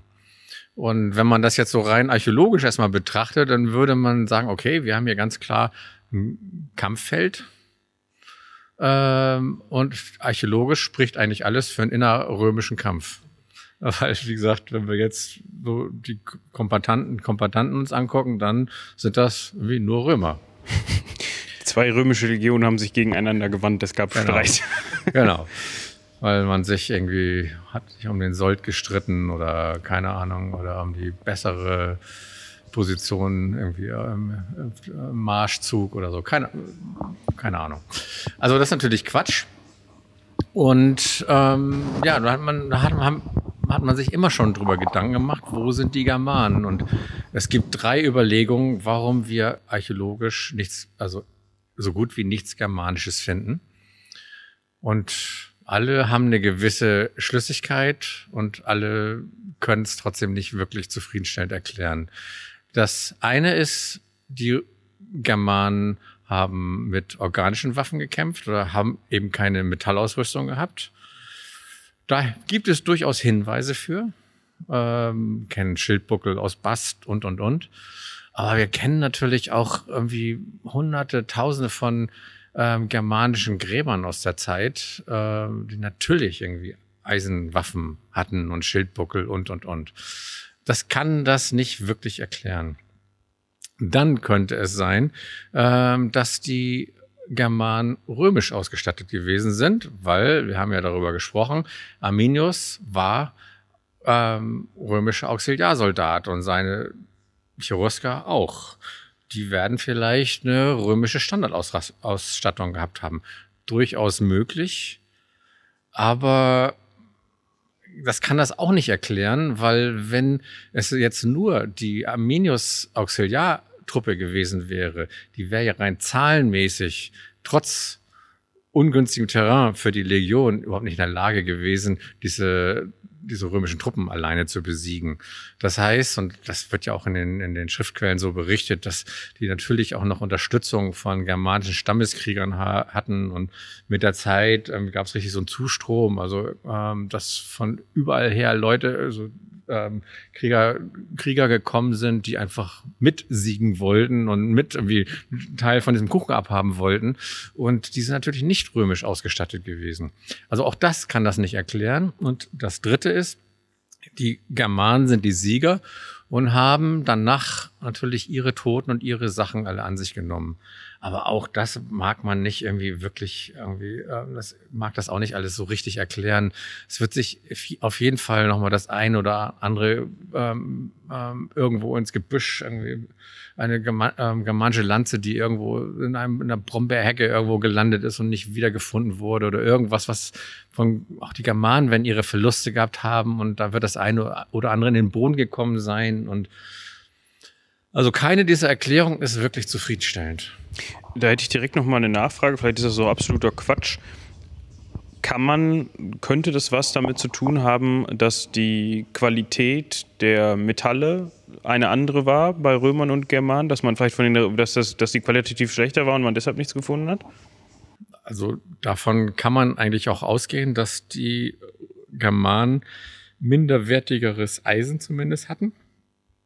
Also wenn sie das selber irgendwie gewonnen hatten, ja, ihr Raseneisenerz und so, also das ist, das ist durchaus möglich, aber dass sich das so komplett aufgelöst hat, glaube ich nicht.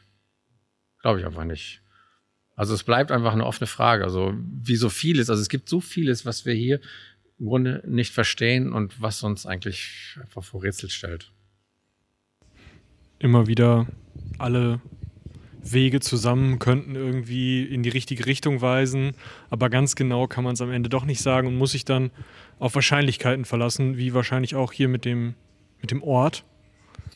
Ja, letztendlich ist es immer, ähm, wenn man so will, eine Wahrscheinlichkeitsrechnung oder ich meine, wir sind in der Archäologie oder auch in der Geschichtswissenschaft eben keine Naturwissenschaft, dass wir irgendwelche harten Beweise hier irgendwie ähm, durchführen, ähm, irgendwelche Experimente, wo man am Ende äh, dann quasi das Gleichheitszeichen hat und dahinter die klare Lösung irgendwie. Ähm, wir können nur mit unseren Quellen, die wir haben in der Geschichtswissenschaft wie in der Archäologie, eigentlich nur, sag ich mal, mit Plausibilitäten argumentieren. Etwas ist plausibler oder es ist weniger plausibel. Ähm, finale Erklärungen, die wirklich widerspruchsfrei sind, die wird es so nicht geben. Ja, und ich finde, das ist eigentlich ein ganz gutes Statement.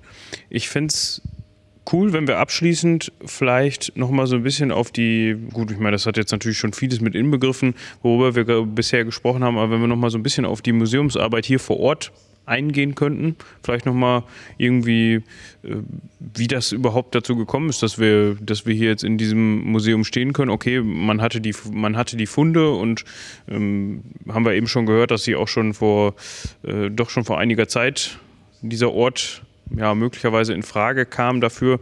Ähm, aber wie ist das zu dem geworden, was es heute ist, quasi? Na gut, ich meine, zu deiner ersten Frage, wie kommt es, dass wir hier stehen? Also, das ist ganz einfach zu beantworten, weil ihr angefragt habt und ihr hier. und dann machen wir das natürlich gerne möglich. Ich freue mich auch irgendwie, wie gesagt, wenn ich es richtig verstanden habe, eure 200. Sendung und ich freue mich auch wirklich da als Gast dabei sein zu dürfen und irgendwie mitmachen zu können. Ähm, doch, es ist sehr schön. Und also das ist so die erste Antwort. Ähm, die zweite, warum es nun auch dieses Museum so gibt, das ähm, war lange nicht klar. Also es hat seit 1989 eben diese Ausgrabung gegeben.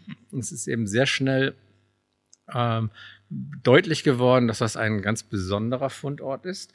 Sehr schnell ist man auch auf die Interpretation Varusschlacht gekommen. Ich meine, da können wir natürlich auch noch einiges zu sagen. Das ist ja nach wie vor eben auch umstritten, beziehungsweise es gibt nach wie vor Leute, die das bezweifeln. Das muss man ganz klar sagen. Und auch diese Leute haben durchaus auch gute Argumente. Wie ich eben schon sagte, wir reden über Plausibilitäten. Es gibt nicht den zwingenden Beweis für das eine oder das andere. Ähm, und vieles von dem ist nach wie vor offen. Und wir versuchen zu argumentieren und versuchen unsere Argumente abzuwägen. Und wie gesagt, etliche Kritiker haben schon auch durchaus Punkt, machen, machen durchaus einen Punkt, wo es auch, ja, wo man sagen, ja, da ist auch was dran. Es ist nicht so klar, dass hier Ort der Varusschlacht ist. Ähm, also, aber trotzdem, wie gesagt, wenn wir das als, alles als ein Indizienprozess äh, führen. Ähm, das ist sicherlich der richtige Begriff, dass wir eben nicht mit Beweisen, sondern mit Indizien arbeiten. Dann würde ich sagen, schlägt das Indizienpendel momentan eindeutig in Richtung Varusschlacht. So, und ähm, man hat, wie gesagt, sehr früh schon irgendwie ähm, diese Interpretation Ort der Varusschlacht irgendwie ähm, noch vorgebracht. Das ist natürlich bei dieser Bedeutung, die die Varusschlacht in Deutschland hat, so als so, so ein nationaler Gründungsmythos, alles sehr problematisch, aber trotzdem steht das ja im Raum. Ähm, hat man natürlich dann auch dann sehr schnell äh, versucht, dem Rechnung zu tragen und sagt, da müssen wir ein Museum zu machen. Und das gibt es hier jetzt seit 2002. Ähm, dieses Gebäude ursprünglich, wir haben ja dieses, ähm, das heißt ja Museum und Parkkalkrise, wir haben auch ein sehr großes Parkgelände. Das ist im Grunde der Raum, ähm, oder da, wo wir auch unsere meisten archäologischen Untersuchungen gemacht haben, aber was im Grunde auch die Hauptaktivitätszone so diese, dieser ganzen Kampfereignisse gewesen ist. Und ähm, der ist, wenn man wenn schon mal jemand hier war oder wenn jemand das kennt oder herkommt und dann vielleicht irgendwelche gro vielen großen Rekonstruktionen erwartet, dann muss ich sagen, nee, der Raum ist leer, bewusst leer gelassen. Weil wie sollen wir ihn zumöblieren? Wie sollen wir dieses Ereignis rekonstruieren? Wir wissen gar nicht, wie es genau abgelaufen hat. Und wir wollen ja jetzt auch nicht irgendwie so eine Reenactment-Veranstaltung draus machen und wollen jetzt auch nicht irgendwie, was weiß, ja, was hier, irgendwelche Kampfereignisse nachstellen oder irgendwie in diese Richtung deuten, sondern es ist bewusst als leeres Feld so gelassen worden, als im Grunde als, als Denkraum. Jeder, also man kriegt hier im Museum natürlich schon Inhalt, Input, kann daraus nach draußen gehen und sich das irgendwie vorstellen. Auch da gibt es noch ein paar Infos, aber kann sich das dann irgendwie vorstellen und einfach mal selber überlegen, wie das hier vor 2000, dann jetzt vor 2013 Jahren gewesen ist, was hier dann stattgefunden hat und einfach mal Kopfkino spielen lassen und sich überlegen. Um nicht fertige Antworten irgendwie vorzugeben. Das ist eben Teil dieses Museumskonzepts. Und dieses Außengelände ist ähm, als Außengelände der Expo 2000, die in Hannover stattgefunden hat, ähm, damals eröffnet worden. Und seitdem gibt es im Grunde eben Museum und Park Kalkrise. Und wir haben jetzt in diesem Gebäude, das ja auch erstmal sehr außergewöhnlich als von der Architektur ist, auch bewusst so gemacht wurde. Viele mochten es nicht. Jetzt inzwischen, also hat sehr viele Architekturpreise gewonnen. Wir haben auch ähm, ähm, Architekturexkursionen, die hierher kommen, ähm, ist bewusst ja im Grunde, wenn man so will, ein bisschen auch als Kontrastprogramm zu dem Hermannsdenkmal in Detmold entwickelt worden, um ja mit dieser Rostarchitektur und dieser, diesem Turm und diesen glatten Flächen und diesem, diesem im Grunde wie so eine Laubsägearbeit im Grunde, so dieses, dieses Das hast du jetzt gesagt. ähm, ja, also im Grunde diesen Gegenentwurf zu diesem deutschtümelnden Denkmal zu haben und da irgendwie keine Anknüpfungspunkte für so Identitätsbildung irgendwie zu entwickeln, zu geben. Und vor allem, also wenn man jetzt überhaupt keine Ahnung hat, wo man sich hier befinden würde und was diese ähm, Gebäude zu bedeuten haben, muss ich jetzt aus meiner Sicht sagen, würde ich jetzt auch nicht darauf kommen, dass das ein Museum für ja, römische Zeit ist oder für ein römisches Ereignis. Aber das ist ja genau das, was du gerade darum, erklärt darum geht's hast. ja. Also wie gesagt, wir wollten ja jetzt hier nicht einen römischen Tempel hinstellen irgendwie oder ein römisches Badehaus oder irgendwas oder irgendwie irgendwie ein Teil eines römischen Lagers, weil das hat ja hier so nicht, das gab's ja hier nicht.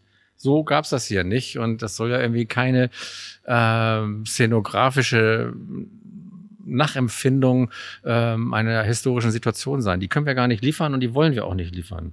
Wir wollen nicht eben diese schon mit so fertigen Bildern, also so Bilder in den Raum stellen, die im Grunde die Besucherinnen, Besucher irgendwie schon so, so vorprägen in ihrer Interpretation.